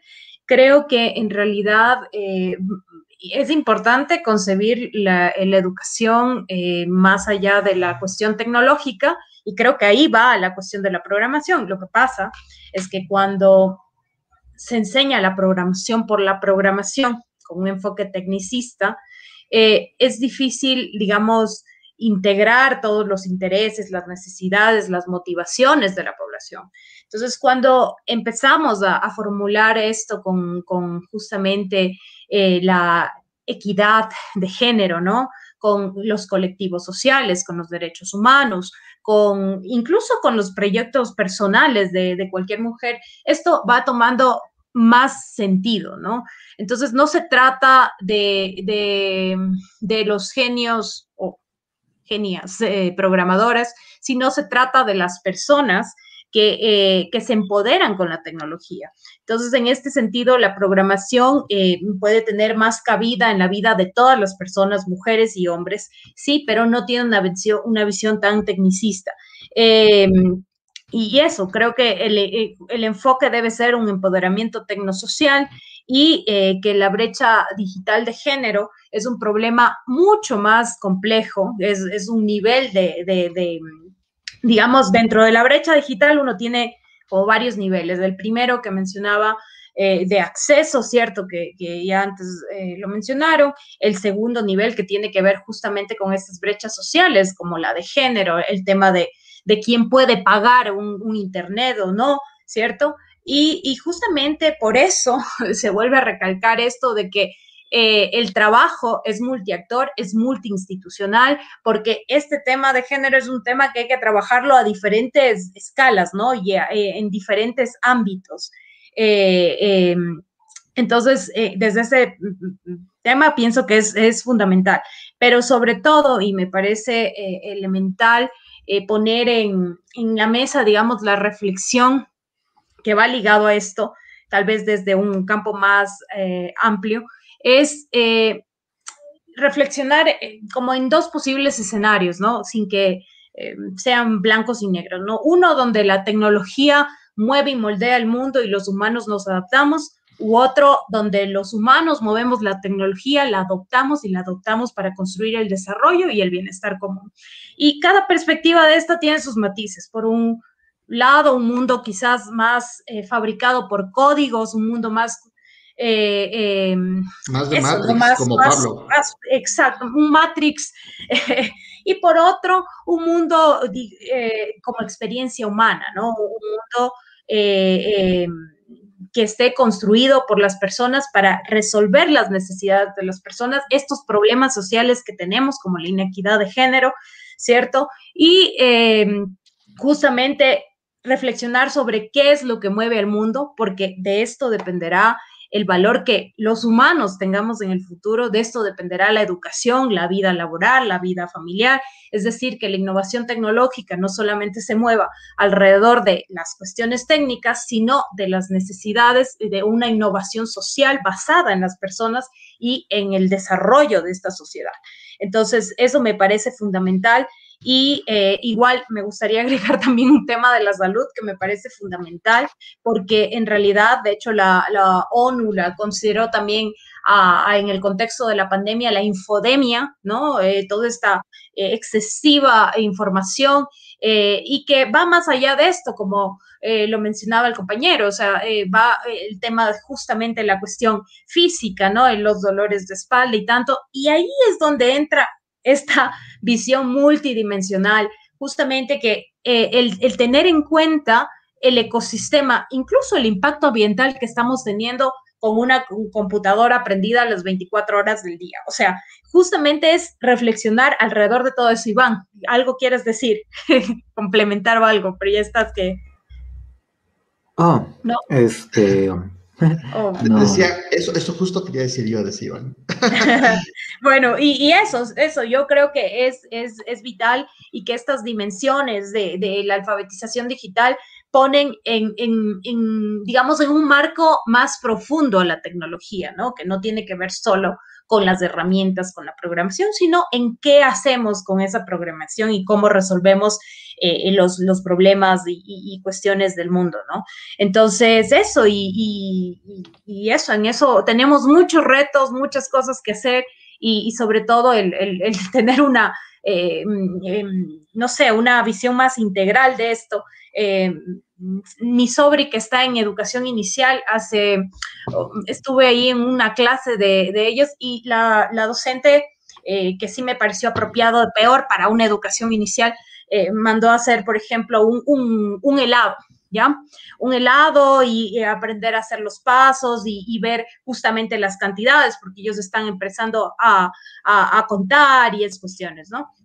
Pero lo que se le pasó de alto es que ese helado tenía una cantidad de azúcar impresionante. O sea, yo decía, claro, ¿no? Y ahí es donde tenemos que también, eh, eh, a nivel de, ministerio y toda la cuestión, tener una, unas guías docentes eh, a, nivel, o sea, súper integrales, ¿no? Que también aporten a esta parte de la salud. en todos los sentidos, ¿no? No solamente el hecho de la, de la, de, de la, del tiempo que pasas frente a la pantalla, sino incluso de las actividades pedagógicas para el aprendizaje, ¿no? Eh, el, poder tener todo este, este contexto en mente. Eso, y, me parece fundamental eh, tener esta visión multidimensional y, pensar en, en, la tecnología como un empoderamiento tecnosocial. No, gracias, gracias María Cristina. Y justamente, ¿no? Es, es, la, es de ver el bosque y no solamente el árbol, ¿no? Eh, ya para finalizar, mi estimado Iván, eh, para ti, ¿qué mensaje les darías a las personas que buscan desarrollar el pensamiento computacional? ¿Qué les recomendarías tú desde tu experiencia? Eh, a ver. ¿Qué recomendaría? Revisar, revisar muchas experiencias que hay. Hay bastantes. Creo que una de las preguntas que, que, tenían, que teníamos acá era, ¿existen alternativas a Scratch? Sí, de hecho, las hay para, para todo gusto. Hay un montón. Se han hecho un montón de lenguajes de programación para poder aprender, para ayudar a, a programar. Hay muchos cursos que hay en línea. Tomar alguno, interesarse. Y creo una cosa importante, una de las experiencias es Aparte, aparte de lo que decía María Cristina de las brechas, yo también colocaría otro, otro elemento más que son las resistencias. Eh, en los viajes que hemos tenido con Víctor Byron, también con Marcelo, con Cristian, nos hemos topado con que muchos profesores tienen resistencias a conocer cosas nuevas, tienen una resistencia hacia el miedo y hay muchas resistencias en general, también como resistencias a las propias percepciones. Este, una niña puede ser una programadora y hay como resistencias sociales sobre eso hay muchísimas, hay muchísimas. Quizás esa también es otra de, de las tareas, romper esas resistencias. Eh, en mi experiencia, cuando trabajamos con profesores, al principio eran como demasiado, um, no, no, estaban como muy convencidos.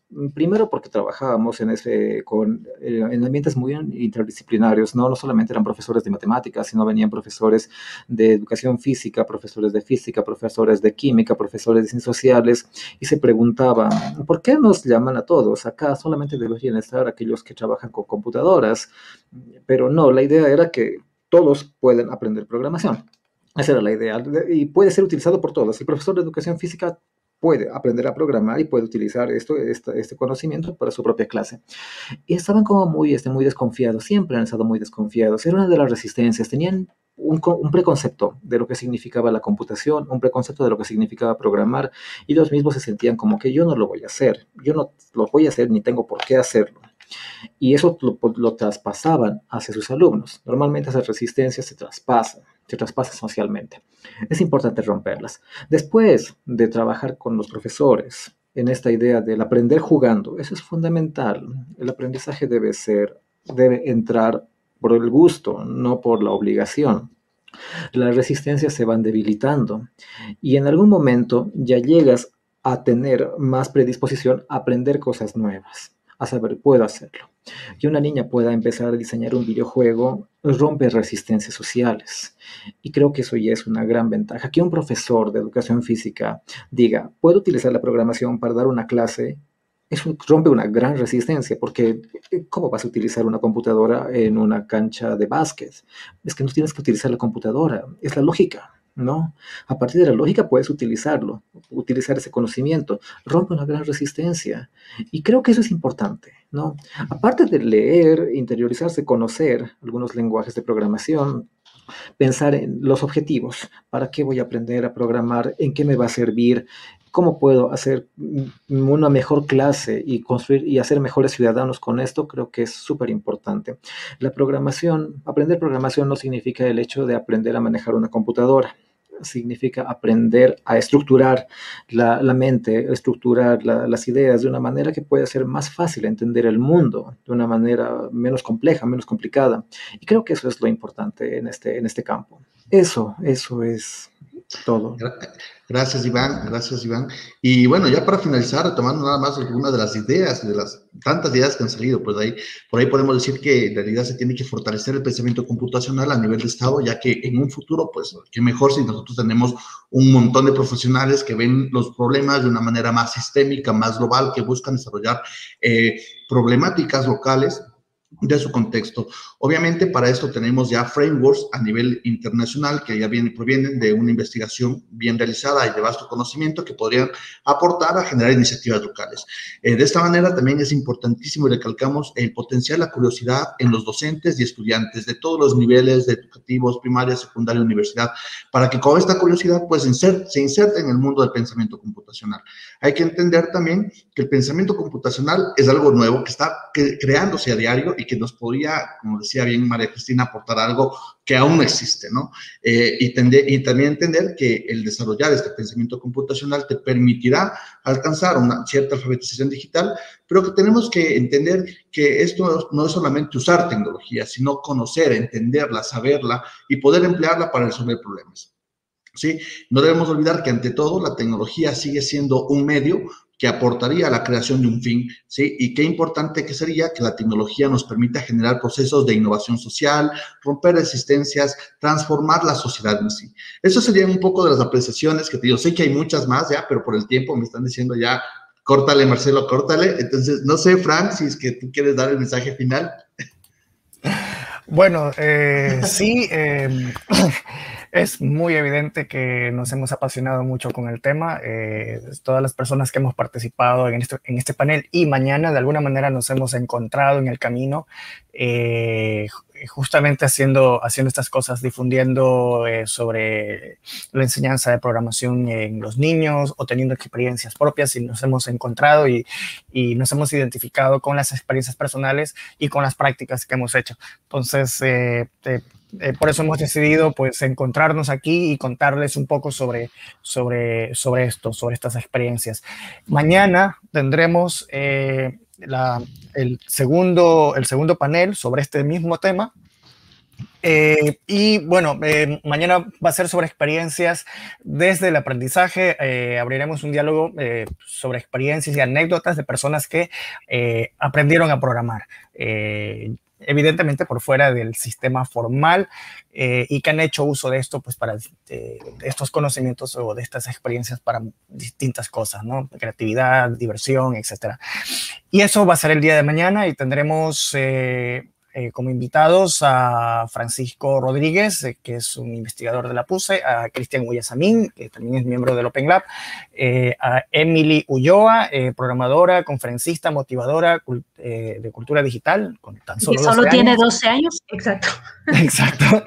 Y Diego Saavedra, docente del Instituto Superior Tecnológico Juan Montalvo, que, que tiene años trabajando como docente y enseñando programas a niños y, también nos ha contado algunas cosas muy interesantes. Eso lo vamos a ver el día de mañana a la misma hora. Eh, y nada más agradecerle eh, a Marcelo por la moderación, agradecerle también a María Cristina por la moderación y a todos y todas las panelistas que estuvieron el día de hoy. Y nos vemos mañana a las 18 horas. Gracias. Chao chicos.